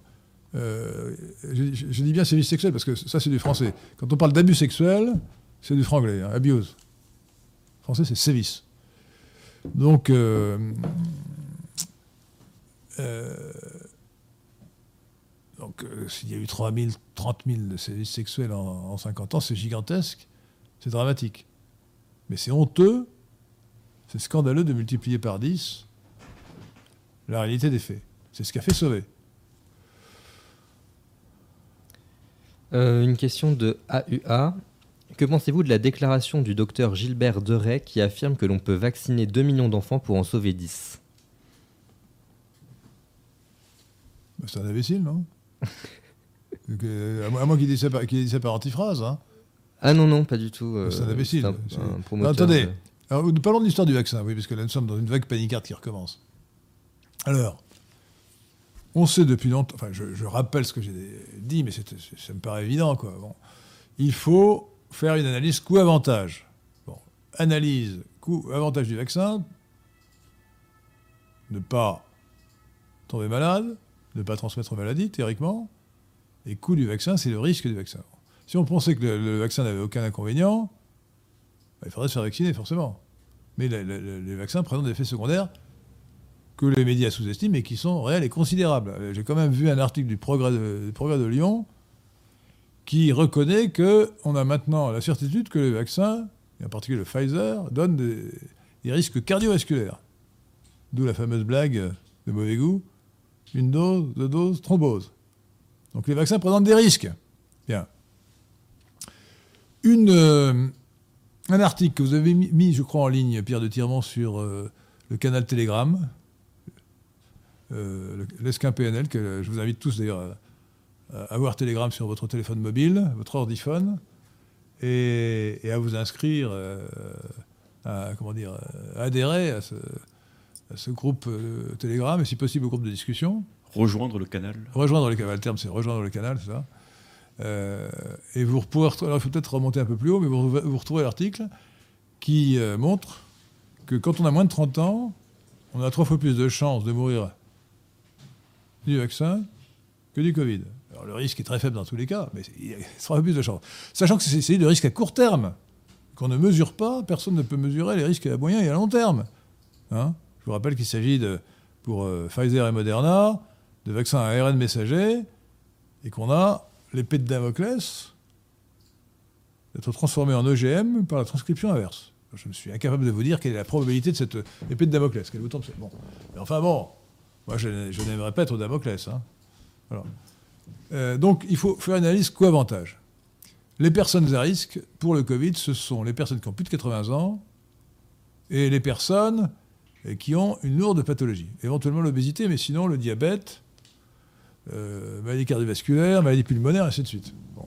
Si, vous, si vous avez moins de, de, de 80 ans, ou à fortiori moins de 70 ans, et que vous êtes... euh, euh, vous n'êtes pas... euh, euh, vous n'êtes pas malade, vous n'avez pas de pathologie lourde, vous n'avez pas intérêt, du point de vue sanitaire, du point de vue médical, à vous faire vacciner. Pas du tout. Alors je ne parle pas de l'intérêt pratique. Qui est d'avoir un pass sanitaire. Ça, je, mets ça de côté. C'est à vous d'apprécier. Moi, je pense qu'il faut résister. Vous, savez, je vous appelle. Personne ne m'a demandé pourquoi j'envoie cette expression systématiquement au début d'émission. J'espère qu'un jour on me le posera, comme ça je répondrai. Euh, je vous appelle ami de la résistance française et de la réaction républicaine. Il faut résister et réagir. Euh, donc pour moi, non, pas de passe, sanitaire. Et donc, à la, la rigueur, je vous fais une confidence, utilisez, comme je l'ai fait parfois, le passe sanitaire d'un ami. hein. Voilà. Ne le répétez pas. Euh, bon. euh, et donc, l'ennui qui se matérialise, c'est que si les risques de vaccin ne diminuent pas, l'avantage du vaccin est quand même discutable. Euh, pourquoi est-il discutable? Ben D'abord parce que il n'empêche pas la tra- on sait qu'il n'empêche pas la transmission de la maladie. Un vaccin qui n'empêche pas la transmission de la maladie, c'est quand même embêtant. Semble-t-il, pas du tout. hein. C'est pour ça qu'on dit, on dit aux gens euh, dans le train, mais il faut, euh, euh, il faut vous garder le masque, même bien que vous soyez vacciné, ça ne change rien. Deuxièmement, il n'empêche pas d'être malade. Il réduit peut-être le risque d'être malade et, dit-on, réduit fortement le risque de mourir de la maladie, sans le supprimer. Bon, on a l'exemple admirable de Jean Castex, qui avait eu la double dose et qui est tombé malade, enfin, qui a été contaminé. Et moi, j'ai l'exemple d'une cousine euh, qui avait la double dose et qui est actuellement euh, sous, euh, appareil respiratoire en permanence, hein, malgré la double dose. Et je viens de voir dans le journal que dans les services de réanimation, maintenant, les vaccinés étaient majoritaires. Alors, ce sont des vaccins quand même. Il faut tenir compte dans, le- dans- dans- dans l'analyse coût-avantage de, de- de cela. Donc vraiment, non, non, si vous n'êtes pas à risque, vous n'avez pas intérêt à vous faire vacciner. hein. Surtout pas. Il faut résister. Paco da Silva vous Et demande... si vous avez, pris, si vous avez commis l'erreur d'avoir une double dose, refusez la troisième. Parce que sinon, vous aurez ensuite la quatrième, la cinquième, ça ne va jamais s'arrêter. Euh, Paco da Silva vous demande votre avis sur le silence assourdissant de l'Académie française à propos du faux pronom Yel qui a été ajouté au, au dictionnaire Robert. Écoutez, il n'existe plus. L'Académie française n'existe plus. non, mais franchement, euh, parce qu'elle elle, elle est morte, je crois que c'était en février 2020, lorsqu'elle a accepté la féminisation, de, la féminisation des noms. Bon, euh, une femme est un peintre.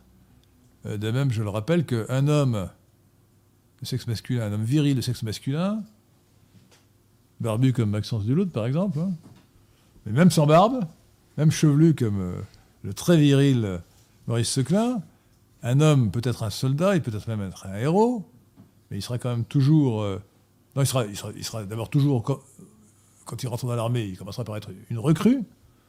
Il pourrait être une victime éventuellement d'un accident. Euh, il pourra être une ordonnance. euh, il pourrait être une sentinelle. Il sera toujours une personne. Éventuellement, s'il devient un héros, il deviendra une une célébrité, une personnalité. Tous ces noms sont au féminin. Alors il s'agit d'un homme. Donc il n'y a aucune raison de vouloir féminiser. Donc c'est d'une débilité profonde. Or, cette académie ex-française, cette ex-académie ex-française, nous a déclaré qu'on pouvait dire la ministre. Alors, il y a quand même une féminisation que j'aime bien, compte tenu du niveau de la littérature actuelle, c'est une écrivaine. Ça se termine par veine. Cela dit, écrivain finit par 20, alors... euh, Hein? éc- écrivain termine par 20. Ah, bonne remarque. oui, mais là, on, on l'entend mieux quand c'est veine. C'est vrai. D'ailleurs, je crois que le- la même académie a euh, récemment euh, choisi un nouvel. euh, comment dit-on euh, Emblème? Non, non, euh, un- euh, Ne le dites pas en, fran- en anglais. Hein. non, non, euh, un. un- qu'on- Académicien une- un- Oui, un nouvel académicien, tout simplement. Nouveau membre Un nouveau membre euh, qui a la particularité d'être le premier, le premier écrivain à entrer à l'Académie euh, française sans avoir écrit un seul livre en français, parce que c'est un, c'est un Sud-Américain, je crois, euh, qui parle français, mais qui n'écrit pas Ah, c'est Mario. Vargas Llosa, ouais. Oui. C'était un pur cosmopolite. Il n'avait pas sa place, évidemment, euh, alors qu'il n'écrit pas français. C'est tellement choquant que même Mélenchon a protesté en disant que c'est- c'était Mais euh, anti-français. Non, mais c'est, c'est- c'est- non, honnêtement, l'Académie française, on ne peut plus la considérer. hein. C'est, c'est un- une institution, c'est comme l'Institut Pasteur qui, euh, qui, qui a donné euh, euh, toute sa place à Simon Lysenko euh, 2000 2021 euh, pour, sa, euh, pour sa, son obstination invétérée avec son collègue euh, Neil Ferguson. Neil Ferguson à produire des, des prévisions aberrantes. Euh, Maxence de Touraine demande Pensez-vous encore qu'il soit raisonnable d'envisager de voter pour Xavier Bertrand ou Valérie Pécresse compte tenu de leur position récente sur la tyrannie à prétexte sanitaire? Écoutez. Mais ce sont des catastrophes. Mais en, politique comme partout, il faut choisir le moindre mal. Bon. Donc si vous voulez, euh, vous avez euh, sur l'échelle de Richter du cosmopolitisme, vous avez un camarade, un, Macron qui est à, puissance 10. Un Xavier Bertrand ou une Pécresse qui sont puissance 7. Qui ont quand même des, différences. Par exemple, euh, Bertrand, Bertrand qui est une saloperie, je vous l'accorde, mais il a quand même dit qu'il n'était pas, question de partager le poste, euh, le, le- membre, euh, la place de membre de, Conseil de sécurité, euh, membre permanent du Conseil de sécurité avec, l'Europe. Bon, c'est quand même positif par rapport à Macron. Euh, il a dit aussi euh, qu'il n'était pas question de faire repentance. Donc euh, vous pouvez le mettre en puissance 7 sur, sur l'échelle de Richter du cosmopolitisme. Donc écoutez, si- au premier tour on choisit, au second tour on élimine. Donc il faut éliminer Macron, tout sauf Macron. Donc je suis prêt à voter pour n'importe qui, sauf Zemmour. Enfin, la, question ne se posera pas, pour éliminer Macron. Euh, Quelqu'un demande si vous êtes favorable au retour du service national. Oui. Oui, je, je pense, je pense qu'il faut un service, un service euh, national, un service militaire. pas- pourquoi national? Il faut un service militaire d'un an euh, pour apprendre aux Français à, à manier les armes et ensuite compléter ça par euh, la, euh, le retour euh, au port, au port d'armes euh, libre et généralisé à condition qu'on ait un permis de port d'armes comme on a un permis de conduire. Chacun pourra. et puis ensuite, il faut, il faut modifier la, la loi sur la légitime défense pour que quelqu'un qui est agressé chez lui puisse. Et le droit, c'est la théorie du donjon.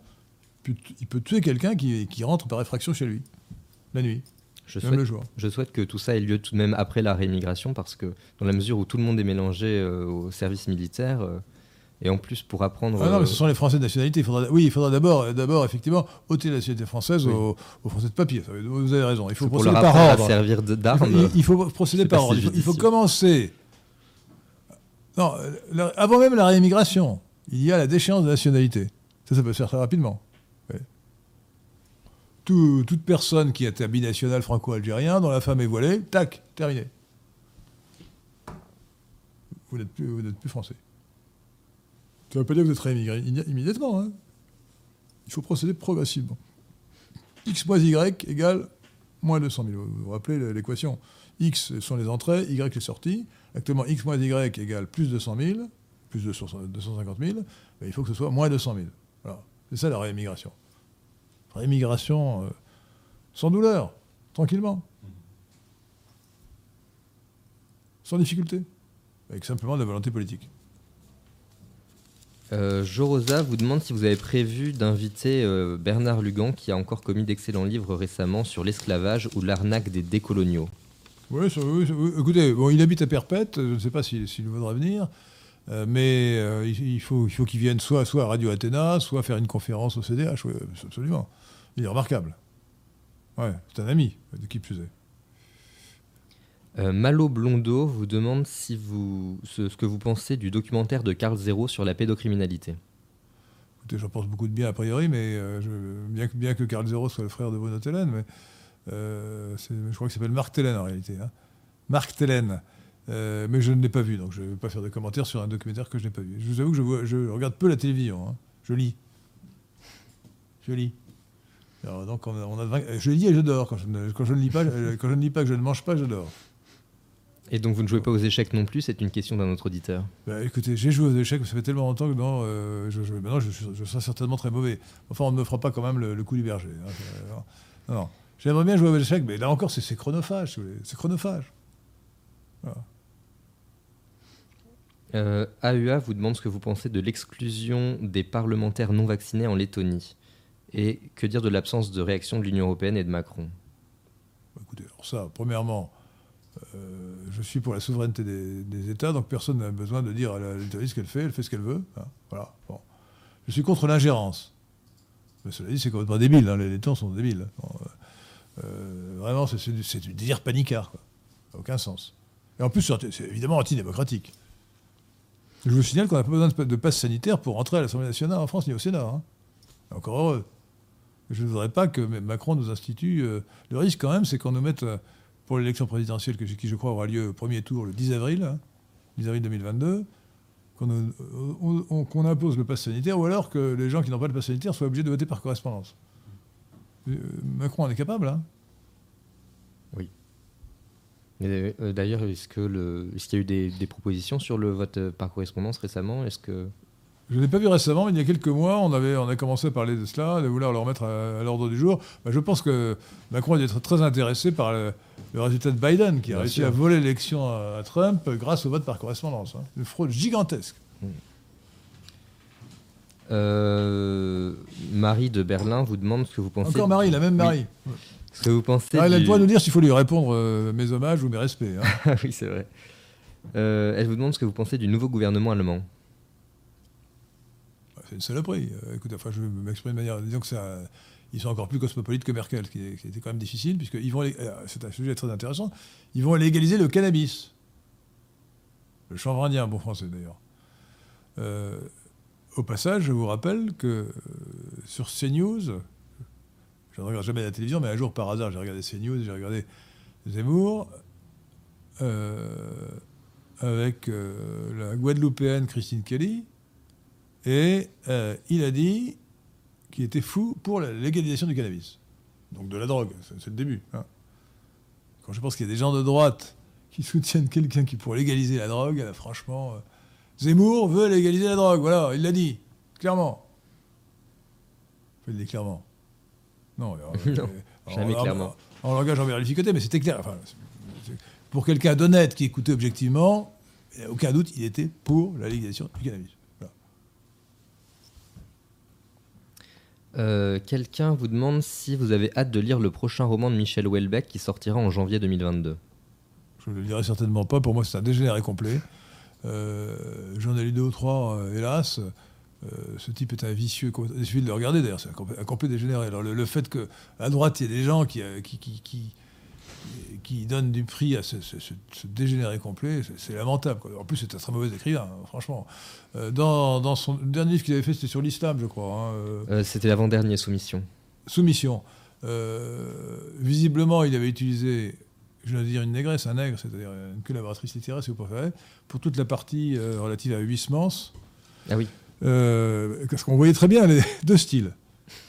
Alors, le style immonde de Houellebecq, Comment un type qui écrit aussi mal puisse avoir du succès Mais je ne comprends même pas. Ses idées sont, sont, sont, sont nauséabondes et son style est exécrable. Et on présente, ce type comme un, grand écrivain. C'est tombé sur la tête. Et, ce qui était bien écrit, c'était ce qui était écrit par la normalienne qu'il avait recruté pour, euh, pour, pour euh, faire la partie sur Welbeck. on voit très bien, c'est pour soumission, soumission signée par Welbeck, avec, je crois qu'il cite d'ailleurs gentiment cette collaboratrice, cette négresse, ce nègre, on devrait dire, on ne devrait pas, féminiser. Euh, je vous rappelle que nègre est un terme tout à fait euh, correct qui veut dire euh, collaborateur littéraire, c'est le gars qui écrit un bouquin qu'un autre signe. Bon. Et Zemmour utilise beaucoup, beaucoup plus que, que, que, d'ailleurs, il utilise des, nègres. vous vous rappelez l'anecdote d'ailleurs du nègre d'Alexandre Dumas? J'ai oublié le nom. qui disait je suis dans les soirées qui êtes-vous? Je suis le nègre du nègre parce qu'Alexandre Dumas était carton. Euh, il exagérait un peu.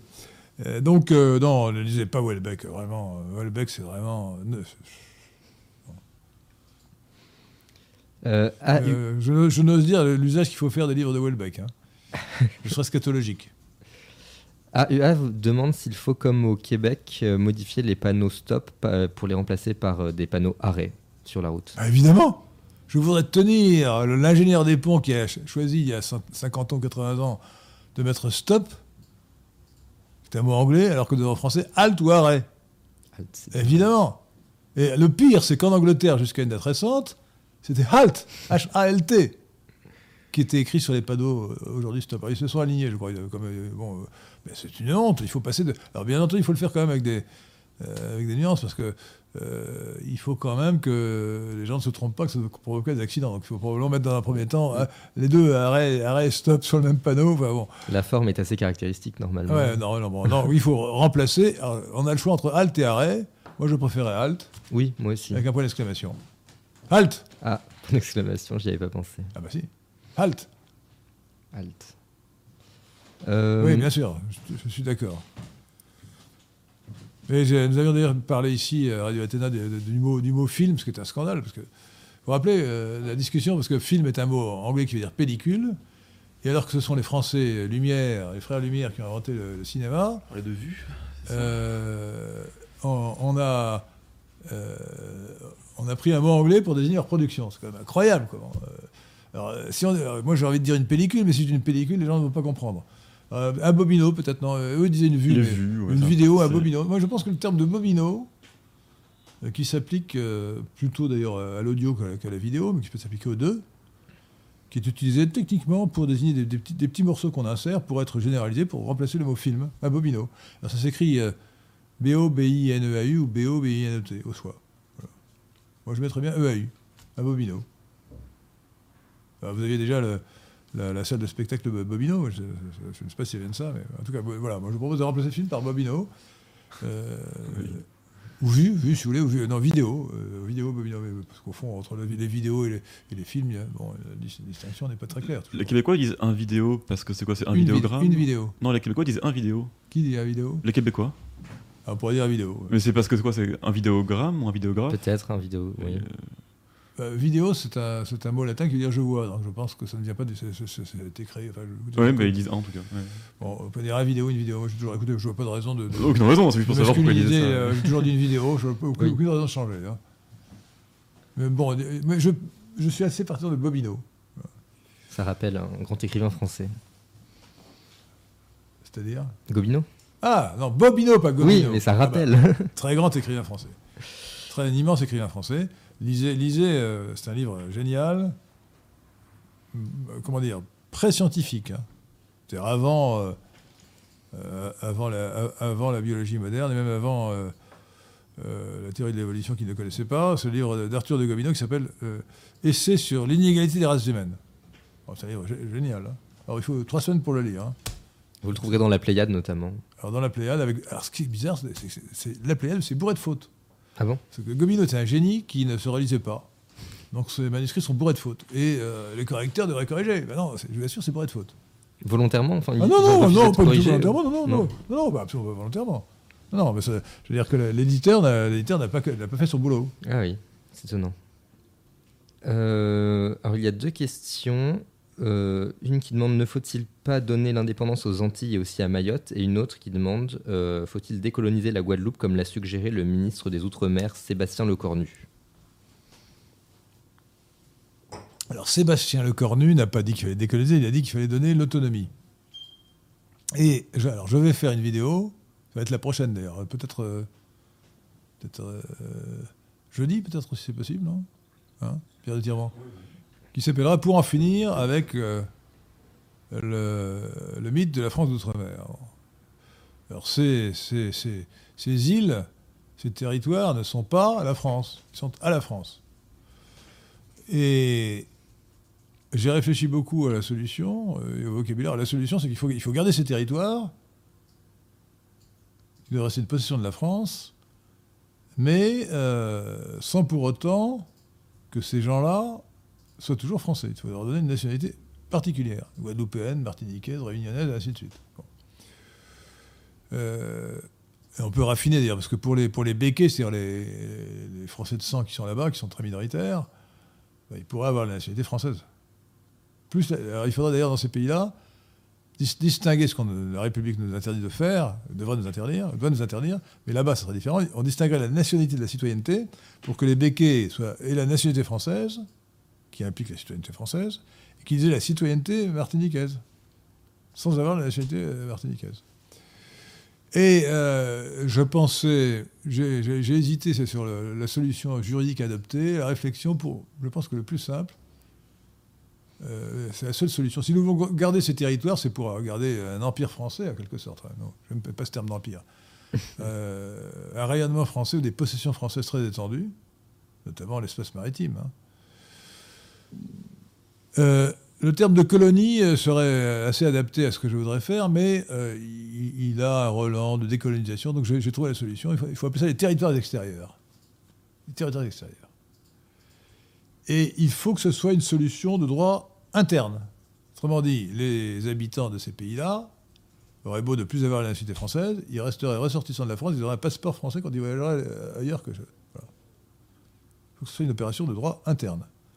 Et en revanche, il serait, il serait déclaré qu'ils ont une nationalité différente, martiniquaise par exemple, et que ce territoire aurait une large autonomie. Mais bien entendu, il faut aussi que ce territoire cesse d'être les danseuses de la France. Il faut réduire la transfusion budgétaire permanente que nous faisons envers ce territoire. Euh, Jean-Luc donne 5 euros. Merci. Il vous demande si, Merci Jean-Luc. Si Welbeck n'est pas à la hauteur, quel auteur contemporain doit-on lire? Euh, C'est pas qu'il n'est pas à la hauteur, c'est qu'il est infect. hein. C'est même pas qu'il n'est pas à la hauteur. Il y a certainement beaucoup d'auteurs qu'on puisse dire. Écoutez, un, euh, auteur remarquable, euh, méconnu, c'est Ma- Martin Pelletier, hein, qui est certes un auteur politique, mais pas seulement. Il a fait un roman, je l'ai reçu pour cela, qui s'appelle La fin de l'homme blanc, qui, a un titre un peu politique, même très politique. c'est un chef-d'œuvre. hein. Euh, Lisez Martin Pelletier, je pense que c'est un des meilleurs écrivains français. hein. Ouais. Ah ouais. Voilà, Voilà un Euh, un exemple. Adontio vous demande quel est le dernier Bobino que vous avez vu au cinéma. Ça fait longtemps, parce que comme je n'ai pas de passe sanitaire, je n'ai plus au cinéma. hein, donc euh, je me rappelle plus. Je me rappelle plus. Ouais, non, ça fait, ça fait un an, je pense. hein. Je honnêtement, je ne sais plus. Donc, euh, je, je- je vais, je- je vais- je vais retrouver ça, mais euh, pour l'instant, je, ne peux- je ne peux pas vous dire. Mais le dernier film que j'ai vu, était- le dernier Bobino, était des navets. hein. Euh, Conrad Isaac vous demande ce- qu'il faut penser de la théosophie. Bon, c'est pas antipathique, mais c'est une, secte délirante. Voilà. C'est assez vite vu. C'est une secte gnostique délirante. Voilà. Hein. Donc, euh, non, nous, ne partagez pas quoi que ce soit avec, avec une secte, hein, euh, quelle qu'elle soit. Euh, Monsieur Lebrun vous dit bonsoir, j'ai entendu dire que Henri avait déclaré avoir potentiellement un lien de parenté avec la lignée du prophète Mohammed, écrit-il euh, selon Ah, la transcription Ah, moi, anglaise. moi, j'aimerais bien, ça m'a- ça m'amuserait, mais écoutez, comme tout le monde, comme la moitié des Français. Non, c'est très simple. Euh, la moitié des Français descendent de Saint-Louis, donc de Blanche, de Blanche de Castille. Or, certains prétendent que Blanche de Castille descendait euh, d'une princesse maure qui elle-même descendait euh, des prophètes d'Ah- Mahomet. Donc il est possible que, le- non seulement moi, mais la moitié des Français descendent du prophète Mahomet sans le savoir. Ça serait assez vraisemblable. Oui. Mais je n'ai pas de preuves. D'accord. Euh, J'aimerais bien, ça m'amuserait. Comme ça, je pourrais dire à un musulman, vous savez, moi, je descends du prophète Mahomet. Par Blanche de Castille. Euh, AUA remarque que 37% des femmes sont défavorables à la troisième dose contre 28% des hommes selon un sondage euh, CSA pour CNews. Euh, quelle est votre interprétation de ces résultats? Cher, cher monsieur, euh, comment s'appelle-t-il? AUA. cher, euh, cher monsieur. AUA. euh, D'abord, l'écart de 5% n'a aucune signification. De 9%. Enfin de 9 points. C'est entre 25 et 34, ouais. Entre Même 28 ça. et 37. Même ça, bon, sur, quel, sur quel échantillon, etc. Honnêtement, je glosais sur des, sur des écarts aussi faibles pour des sondages euh, douteux. Ça me paraît, euh, ça, ça- ça me paraît peu, peu, peu probant. Bon, je peux, peux toujours faire des hypothèses en disant que les, les femmes tiennent plus à l'intégrité de leur corps que les hommes, j'en sais rien, ou qu'elles sont moins courageuses, je sais pas, euh, qu'elles sont plus craintives, mais c'est tout à fait gratuit. Je, je préfère ne pas faire de commentaires sur un sondage qui n'a sans doute aucune valeur. Et le même vous demande si la France est une cause perdue avec une population constituée à 91% de vaccinés. Est-ce que c'est vrai d'ailleurs? Je pense qu'il y a des faux vaccinés d'ailleurs là-dedans. hein. Euh, mais écoutez, euh, Faux vaccin, ça coûte cher, non? c'est la panique. hein, c'est la panique. Les gens, euh, les gens sont paniqués, donc ils se font vacciner parce qu'ils sont paniqués. Et puis aussi parce, parce qu'ils ont peur. Ils ont peur. Et puis euh, euh, ma cousine, qui est doublement vaccinée, qui est quand même malade, elle m'a dit Heureusement que j'étais vaccinée Parce que sinon, ça aurait pu être plus grave. Alors, moi, logiquement, euh, dans son cas, elle aurait pu euh, se mettre en colère en disant Mais que c'est que ce vaccin qui ne va pas empêcher de tomber mal- gravement malade quoi. Enfin, assez malade. Mais non, c'est l'inverse. Vous voyez la réaction? Les gens sont tellement aliénés Mm. Ils gobent toute la propagande. Donc ça, c'est la panique. C'est la panique qui transforme le peuple en masse. Donc c'est ça, chers amis de la résistance française et de la réaction républicaine, il faut résister et réagir contre la panique. Et pour cela, c'est le combat des idées.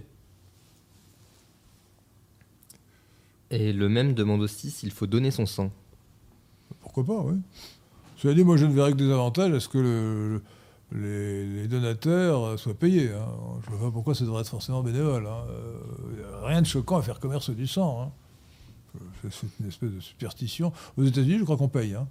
Oui. On paye les donateurs. Les donneurs ou les donateurs d'ailleurs Les donneurs. Les Oui, les donneurs. Code civil interdit qu'on fasse commerce de ces fluides corporels, je crois. bah, oui, mais bon, faire commerce. En tout cas, on, pourrait, on devrait pouvoir payer. Oui, je suis d'accord. Je vois pas pourquoi on ne pourrait pas faire commerce du sang, que ça va être choquant. Euh, c'est la peur que les pauvres qui auraient besoin d'une transfusion. Euh, sale. Euh, aient beaucoup plus de mal à la trouver que ceux qui ont les moyens. ça, c'est autre chose. Ça, c'est L'aide médicale. Euh, non, euh, non c'est autre chose. Là, c'est simplement peut-être que des gens euh, se, se jusqu'au sang, c'est le cas de le dire, pour avoir un peu plus d'argent. Possible. Oui. Bah, il faut, non, mais ça, c'est c'est aux collecteurs, comment appelle-t-on ça, les agents de transfusion, d'avoir une certaine déontologie. C'est tout. Farglory demande Qu'avez-vous pensé des débats LR ces dernières semaines? J'en ai vu deux, les deux premiers, que j'ai trouvé euh, extrêmement, euh, extrêmement différents, d'ailleurs.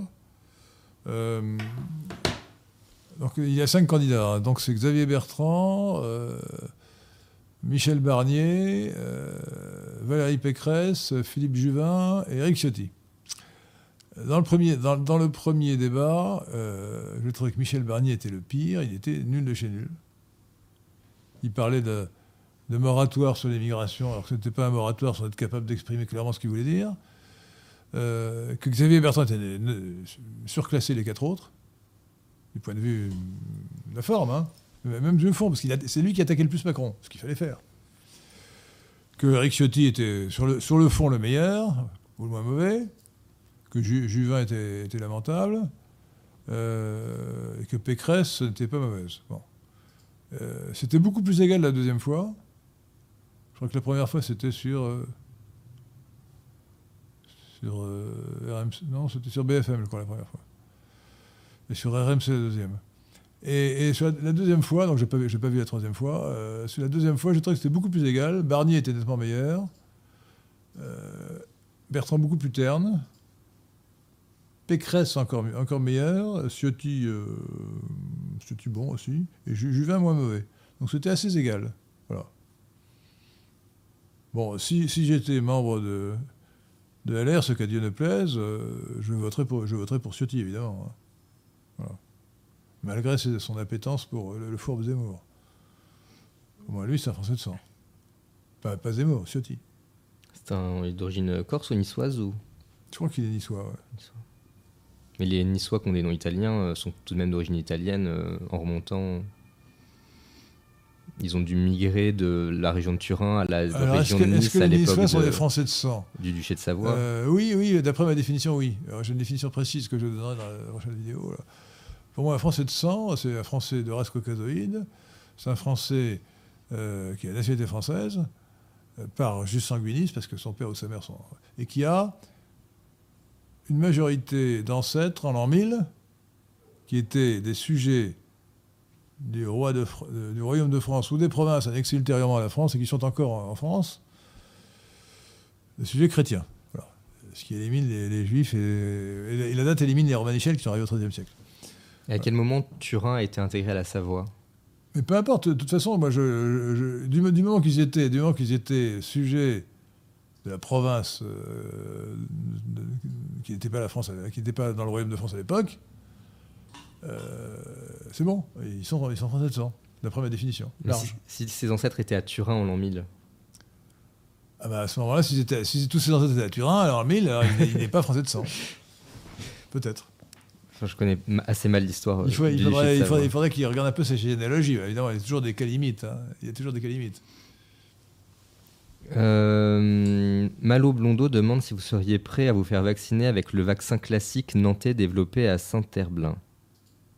Non. Est-ce que je me fasse vacciner ou que je me fisse vacciner?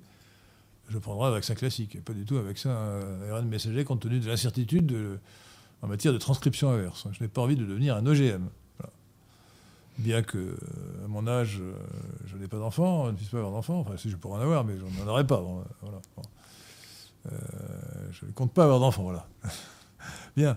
Euh, mais je- pour autant, euh, non, euh, je prendrai un vaccin classique. Je suis pas d'école, je ne, je ne veux pas me faire vacciner. AUA vous demande comment les quotients intellectuels des Australopithèques, des Homo erectus et des Homo habilis sont déterminés dans la documentation disponible sur votre site. Bah, écoutez, alors ça, c'est pas moi qui ai dû faire cet article-là. Donc, sur, sur mon site, lesquin.fr, il y a des contributions qui font des estimations que je ne cautionne pas forcément. Enfin, je veux dire, c'est sympathique, mais je pense qu'on ne peut pas vraiment euh, savoir. On sait simplement, si vous voulez, euh, si, vous me perdrez la comparaison, mais les australoïdes, qui sont l'une des cinq races de l'humanité actuelle, de l'espèce Homo sapiens, ont un QI moyen de 60, je crois. À peu près ça, je crois. oui. Hein, 60, hein. Euh, très faible. Très faible. Euh, C'est vraiment très très bas. Et on peut penser quand même que le QI des, des, des- des homo, erectus était encore plus bas, c'était à peu près certain. Donc c'était très très bas. Oui, les estimations se fondent euh, par rapport aux outils qu'on a trouvés, par exemple. euh, et, euh, avec ça, c'est très, très grossier. Est-ce qu'on peut penser que, compte tenu de leur capacité, euh, il n'y a pas eu de progrès de QI jusqu'aux Aus- australoïdes? C'est possible, hein, c'est possible.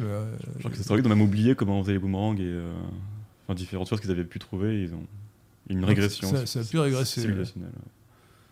Non, les, les races ne sont pas égales et les australoïdes sont la race, euh, en moyenne, la, la plus, euh, la moins douée. hein. Euh, Léopold Van Nobel demande quel nouveau nom donneriez-vous au mal nommé Moyen Âge et Renaissance? Euh, Moyen Âge me convient parfaitement. C'est le terme de Renaissance qui ne me convient pas parce qu'il est euh, un terme de, de propagande. Moyen Âge, c'est un terme qui, est- qui veut dire qu'on est entre l'Antiquité et, les temps modernes. Donc euh, Mo- Moyen Âge me convient. Ce qu'il ne faut pas, c'est diaboliser le Moyen Âge, puis aussi considérer que euh, de 500 à, à 1500 ou 1492, c'est une période homogène. hein. En réalité, il y a, euh, pour ce qui est de l'Occident et de la France en particulier, il y a le haut Moyen Âge, euh, cin- 500, enfin, de Clovis à Hugues Capet, si vous voulez, au- au- 500 à 1000, et après ça, le bas Moyen Âge, de, de, de Capet à, Louis XI, de, de- l'an 1000 euh, à l'an 1500. Et c'est, la France commence avec le haut Moyen Âge, au XIe siècle. La France et l'Occident. La réforme grégorienne, avec la chanson de Roland, et ainsi de suite. J'ai, fait une vidéo euh, est sur le site euh, du, Carrefour de l'Horloge, sans doute, non? Qui s'appelle Les critères de l'identité française, où je, je traite cette question. Et donc, mais la- le terme de renaissance, qui est un terme euh, de propagande, devrait être modifié. Alors, comment le modifier? Bah, Les temps modernes, voilà. Voilà. Les temps modernes, Qui durerait jusqu'à quand? Bah, jusqu'aujourd'hui. Ah oui, c'est une grande période. Bah, le, moyen, le Moyen c'est 1000 ans. Certes, Euh, de, temps modernes, c'est de 500 plus ans. de subdivisions pour les périodes récentes. Ah bah, si vous voulez, les subdivisions, euh, la première étape ou la première, la première âge temps modernes, ouais, voilà. Euh, Oui, parce que le terme de Renaissance va de pair avec une, une propagande calomnieuse sur le, sur le Moyen Âge. hein. C'est une grande époque. En tout cas, à partir de, de l'an 1000. Euh, Von Raumnitz euh, demande comment expliquer que Le Drian soit ministre depuis 10 ans, qu'il ait connu 8 gouvernements, 5 premiers ministres, 2 présidents, alors que la diplomatie française est plus loufoque que jamais. Je ne sais pas si elle est plus loufoque que jamais. À mon avis, elle est moins loufoque que le temps de Fabius. hein. C'est quand même Fabius qui avait dit, euh, au début de. en 2011, je crois, ou 2012, euh, à propos de la Syrie, que le Front al-Nosra fait du bon travail. Le Front al-Nosra, c'était la branche. euh, c'est toujours d'ailleurs. Quoi qu'il en dise, la branche euh, syrienne d'Al-Qaïda. Donc, donc c'est n'importe quoi. Donc, à mon avis, Le Drian est moins mauvais sur le plan.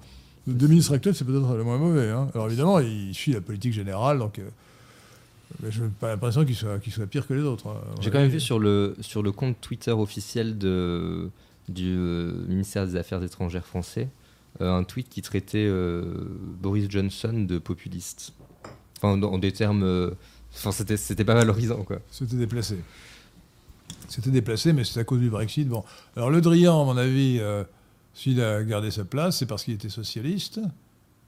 Il faut savoir que c'est- une évidence que personne ne semble connaître. Parce qu'évidemment, les médias l'ont caché. Mais Macron est issu du PS. Le LRM, c'est une scission camouflée du PS. Le noyau fondateur du parti LRM de Macron est composé entièrement de socialistes. Ce sont des socialistes. Macron a commencé, euh, Macron a commencé comme membre du Parti socialiste, conseiller de Hollande. Euh, et Le Drian était socialiste, c'est un de ces socialistes qui en euh, sont passés avec Macron. Donc il a, eu d'abord la, raison pour laquelle il a duré, c'est qu'il a, eu la- la- l'astuce de choisir toujours le gagnant. Et ensuite, c'est qu'il est franc-maçon. Or, il faut savoir que dans ce pouvoir actuel, tout le monde est franc-maçon. Ils sont tous francs-maçons. Alors, vous remarquerez, c'est assez curieux, c'est que euh, si vous prenez le président de la République, le Premier ministre, et tous les ministres titulaires, je ne parle pas des sous-ministres, secrétaire d'État ou ministre délégué, les ministres titulaires, aucun n'est juif, aucun. Euh, Il y, a un Ara- il y a un arabe, euh, qui est ministre de l'immigration d'ailleurs, de l'Intérieur, Gérard Darmanin. Ah parce qu'on ne sait pas, on croit que Darmanin, c'est français. En fait, il est entièrement arabe. Surtout Gérald. Euh, ouais, il est- en fait, il est arabe parce qu'il est maltais par son père. Et Malte est un, un pays arabe de langue, euh, un pays arabe qui appartient à l'Occident, de langue catholique, de, la- de langue arabe. Le maltais, c'est une forme d'arabe, et ils sont de religion catholique. Et par sa mère, il, est aussi arabe. Donc, c'est- c'est un- je crois qu'il est arabe à 100%, hein, les maltais étant des arabes. Euh, mais il n'y a pas de juifs, il y, a, il y a un arabe mais pas de juif, il y a un arabe mais pas de juif, et euh, ils sont tous francs-maçons. Macron est franc-maçon, c'est évident, Le Drian est franc-maçon, Darmanin, pas la peine de le poser, euh, Castaner avant lui évidemment, plus, et qui d'autre encore bah, Tous. Blanquer. hein? Blanquer. Bah, c'est évident. Éducations nationales, euh, la déséducation euh, non nationale, euh, il est complètement franc-maçon, évidemment. Euh, alors c'est lui, d'ailleurs, qui vient, euh, Blanquer, de nous faire une circulaire, de nous pondre une circulaire pour demander que euh, dans l'école, on favorise euh, le choix des, des transsexuels, appelés transgenres. hein. Les enfants qui euh, auraient des doutes sur leur identité de genre, identité sexuelle, il faut les favoriser. S'ils veulent, si euh, Henri veut se faire appeler Henriette, hein, ou bien euh, si euh, Maurice veut se faire appeler Morissette, eh, il faut dire très bien. On l'appellera Morissette. Mais à partir de quel âge est-ce qu'il a donné cette indication Ah, vois, euh, à partir de tous les âges. Dès, dès que l'enfant manifeste, dès que l'élève manifeste une volonté de changer de sexe, de genre, en C'est particulièrement inquiétant. ah bah, c'est monstrueux. Rappelez-vous quand même que la théorie du genre a été introduite en classe de première, euh, ou de second, non, en classe de première ou de seconde, je ne sais plus, ou les deux, dans la discipline de SVT, sciences et, Vie de la Terre. et vie de la Terre.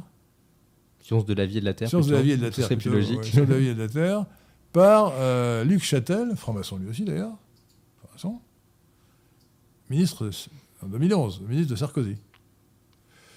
Donc, euh, voilà. Euh, donc la question c'était exactement, c'était... Le Drian. Euh, ah oui, alors le, donc le, le longévité. Drian, le Drian, oui, donc j'avais des ils sont tous francs-maçons, euh, tous quoi, bon, euh, euh, ministre des Affaires étrangères, ministre de l'Intérieur, euh, le ministre, euh, le ministre euh, euh, de l'Éducation nationale, euh, voilà, ouais. tous. Alors Maxence de Touraine a posé une question assez pointue. Euh, cher Henri de Lesquin, pourriez-vous revenir sur une notion que vous aviez naguère forgée, à savoir celle de charlatan idiot utile Recoupe-t-elle celle d'animisme du complot? Il est une corrélation entre animisme du complot et antiracisme. Selon certains, la lutte contre les comploteurs quasi diaboliques nécessiterait une union de tous les hommes au mépris des identités.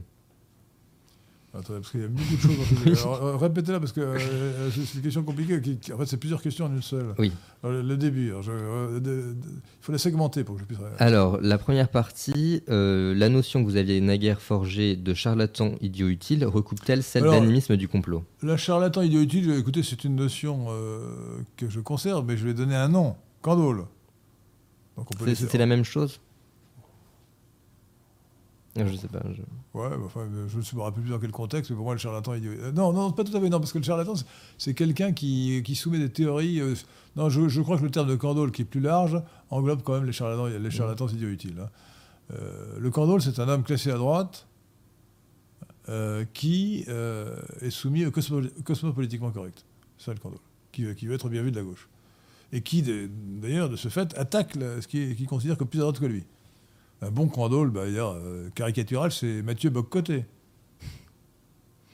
Un Candolle qui, euh, qui, qui est antiraciste. D'ailleurs, tout- euh, tous les gens de l'extrême droite antiraciste. Alors là, l'extrême droite souvent catholique antiraciste, c'est hallucinant, quoi. Hallucinant. Et alors la suite, alors la suite de la question? Euh, la suite, euh, il disait qu'il y avait une, euh, un point commun entre l'animisme du complot et l'antiracisme, puisque la nécessité de s'allier contre les comploteurs diaboliques euh, légitime l'union de, tous les hommes au mépris des identités. Alors, les ennemis du complot, oui, ce sont les complotistes, c'est ça. Alors, euh, nous sommes des réalistes hein, en matière de complot. Il y a les négationnistes du complot qui pensent qu'il n'y a pas de complot, qui sont eux-mêmes d'ailleurs souvent des comploteurs, euh, des comploteurs cosmopolites, et ensuite les animistes du complot, les complotistes qui voient des complots partout et qui expliquent tout par le. enfin, L'animiste du complot, c'est celui qui explique tout par, le complot. Dès qu'un phénomène un peu complexe se produit, il estime qu'il doit y avoir une pensée, c'est ça l'animisme. Euh, et alors, effectivement, les animistes du complot. euh, euh, peuvent dire bah, il faut s'unir, il faut que les Français de souche, de sang, s'unissent avec les musulmans contre les réseaux pédophiles. C'est ça, l'alliance, c'est- l'immonde Soral. Ali Soral est un exploit de cela. Et, Ali Soral, Dimi marxiste et ottomane, etc., euh, utilise euh, les tendances des animistes du complot pour leur faire accepter l'alliance avec les musulmans et pour leur, leur faire accepter l'immigration musulmane. Clairement. Moi, je pense que, je pense que j'ai répondu là. hein. Euh, oui. Parfait. Euh, Eric Manavi vous demande ce que vous pensez de la fraternité sacerdotale Saint-Pie X. Euh, il vous demande si vous allez à la messe euh, conciliaire Paul VI ou à la messe tridentine. Et euh, dans le deuxième cas, dans quelle euh, communauté ou dans quelle. Écoutez, non, je, je préfère de loin. euh, je suis catholique traditionnaliste, mais je, bon, je, ne suis pas cédé vacantiste. Pour moi, le pape François est hérétique, mais il est pape. Bon. C'est pas la première fois qu'on a nous avons un pape hérétique, puisque le pape Honorius Ier, vers 400 et quelques, était déjà hérétique, puisqu'il soutenait la, la théorie euh, monotélite. Bon. Hérésie, hérésie, hérésie qui est une variante du monophysisme, selon laquelle euh, Jésus n'avait qu'une seule volonté, c'était la volonté divine. Il n'y a pas de volonté humaine. Donc le pape, le pape François est clairement hérétique, ça c'est clair. En supposant qu'il soit chrétien d'ailleurs. Euh, ce qui est encore une, hypothèse charitable. Euh, je pense que le concile écuménique, euh, le, le 21e concile écuménique Vatican II, euh, 1962-1965, est un concile authentique, mais un très mauvais concile. L'un des pires que, l'Église ait connu. Sans, doute on peut dire le pire, le pire, le pire. Très nettement le pire. Euh, mais c'est un vrai concile. Heureusement, il n'a pas dogmatisé. Euh, on aurait, pu craindre le pire. Euh, et en ce sens, je suis donc traditionnaliste. Je pense que le concile était calamiteux, il était authentique mais calamiteux. Et le concile Vatican II, on juge l'arbre à ses fruits, comme dit, Jésus dans l'Évangile. hein. Les fruits du concile, c'est un effondrement de la pratique religieuse, un effondrement des vocations, une catastrophe et, l'explosion de la pédophilie. Euh, tout ça, c'est le Concile. Vatican II. Euh, je, je- condamne euh, la, réforme liturgique du pape Paul VI de 1969, qui a fait, qui a, fait perdre le caractère sacré de la messe, mais je, je, je condamne d'autres choses aussi. Je condamne même la communion fréquente inventée par Saint X en 1905, bon, oui, qui me paraît une aberration. Et donc, donc la- mais cela dit, j'ai la plus grande sympathie pour la fraternité Saint-Pédis. J'essaye de n'aller à la messe que pour des messes euh, selon le rite de, de Saint-Pie V, le rite tridentin. Mais en général, je vais plutôt dans des églises, dans des églises euh, dans- ou dans des chapelles de la fraternité Saint-Pierre, plutôt que Saint-Pédis. J'ai des réconciliés, comme on dit. Euh, Mais, mais j'ai la plus grande sympathie pour la. Heureusement, heureusement Monseigneur Lefebvre a fait, a fait son œuvre euh, qui s'appelle la Fraternité Saint-Pédis. hein. Euh, il faut vraiment. euh, c'est la flamme de l'Église. hein. D'ailleurs, les fondateurs de la fraternité Saint-Pierre euh, étaient, euh, Étaient dans- à la voilà, fraternité Saint-Pédis. Non, ouais. Euh, pour rester dans le même thème, si j'ose dire, euh, quelqu'un vous demande si vous êtes vous-même franc-maçon et, dans quelle loge? Écoutez, vous n'aurez pas déposé cette question. Je crois que vous aviez déjà répondu. C'est une question débile, honnêtement. Hein. Oui, c'est vrai. Euh, ça, c'est l'extrême droite euh, animiste du complot. Non, je pense, je pense qu'il posait ça juste parce que vous veniez de parler des. Non, non, mais honnêtement, bon, je, je, ne suis pas franc-maçon, je ne l'ai jamais été. Et je ne le serai jamais. il y a toutes sortes de raisons, mais une raison très simple qui suffit à expliquer, euh, c'est que jamais je n'irai dans une société secrète euh, qui camoufle ses activités. ce qui fait la franc-maçonnerie, c'est le secret maçonnique. Comme a dit euh, le grand spécialiste de, la franc-maçonnerie, Bernard Faye, F-A-Y tréma, hein, sans E, ne pas confondre avec Guillaume Faye, il a dit La franc-maçonnerie a remplacé la divinité du mystère par le mystère de la divinité. Cette phrase suffit à expliquer ce que c'est que l'essence de la franc-maçonnerie. Bon, mais nous arrivons au terme de notre, deux heures de, discussion. C'est ça. Chers amis euh, auditeurs de Radio Athéna, merci de nous avoir écoutés. N'oubliez pas d'aider Radio Athéna. N'oubliez pas de mettre une marque d'approbation sur euh, cette, euh, cette vidéo, cette émission. partagez les émissions, partagez les vidéos. Les pouces dans le bas ont disparu, ils ne sont plus comptés. YouTube a enlevé ça tout récemment. Ah bon? Probablement parce qu'il. Les pouces du bas ou les pouces du haut? Vers, vers, le bas. Ah bon. alors, on peut plus critiquer alors Non, on peut plus critiquer. Tout est bien, tout est gentil. C'est pas, grave, pas grave, on ne vous demande pas de critiquer de toute façon. Tant mieux. Donc euh, on, enfin, préfère que vous on préfère que vous approuviez. Voilà, et donc euh, je remercie euh, Pierre de Tirement et Maurice Seclin. Je remercie tous les donateurs et je vous incite à continuer à écouter nos vidéos qui sont sur nos trois chaînes YouTube, Radio Athéna, Henri de Lesquin, Carrefour de l'Horloge, sur notre chaîne Odyssée, sur notre chaîne BitChute. Euh, rejoignez le canal Telegram Lesquin PNL. Il faut que nous soyons le plus nombreux possible. Hein. surtout qu'on n'est jamais à l'abri d'une censure, sauf sur Telegram justement. Et euh, je vous souhaite donc euh, de bien vous porter et surtout de mener avec nous le combat des idées, le combat de la résistance française et de la réaction républicaine. Merci.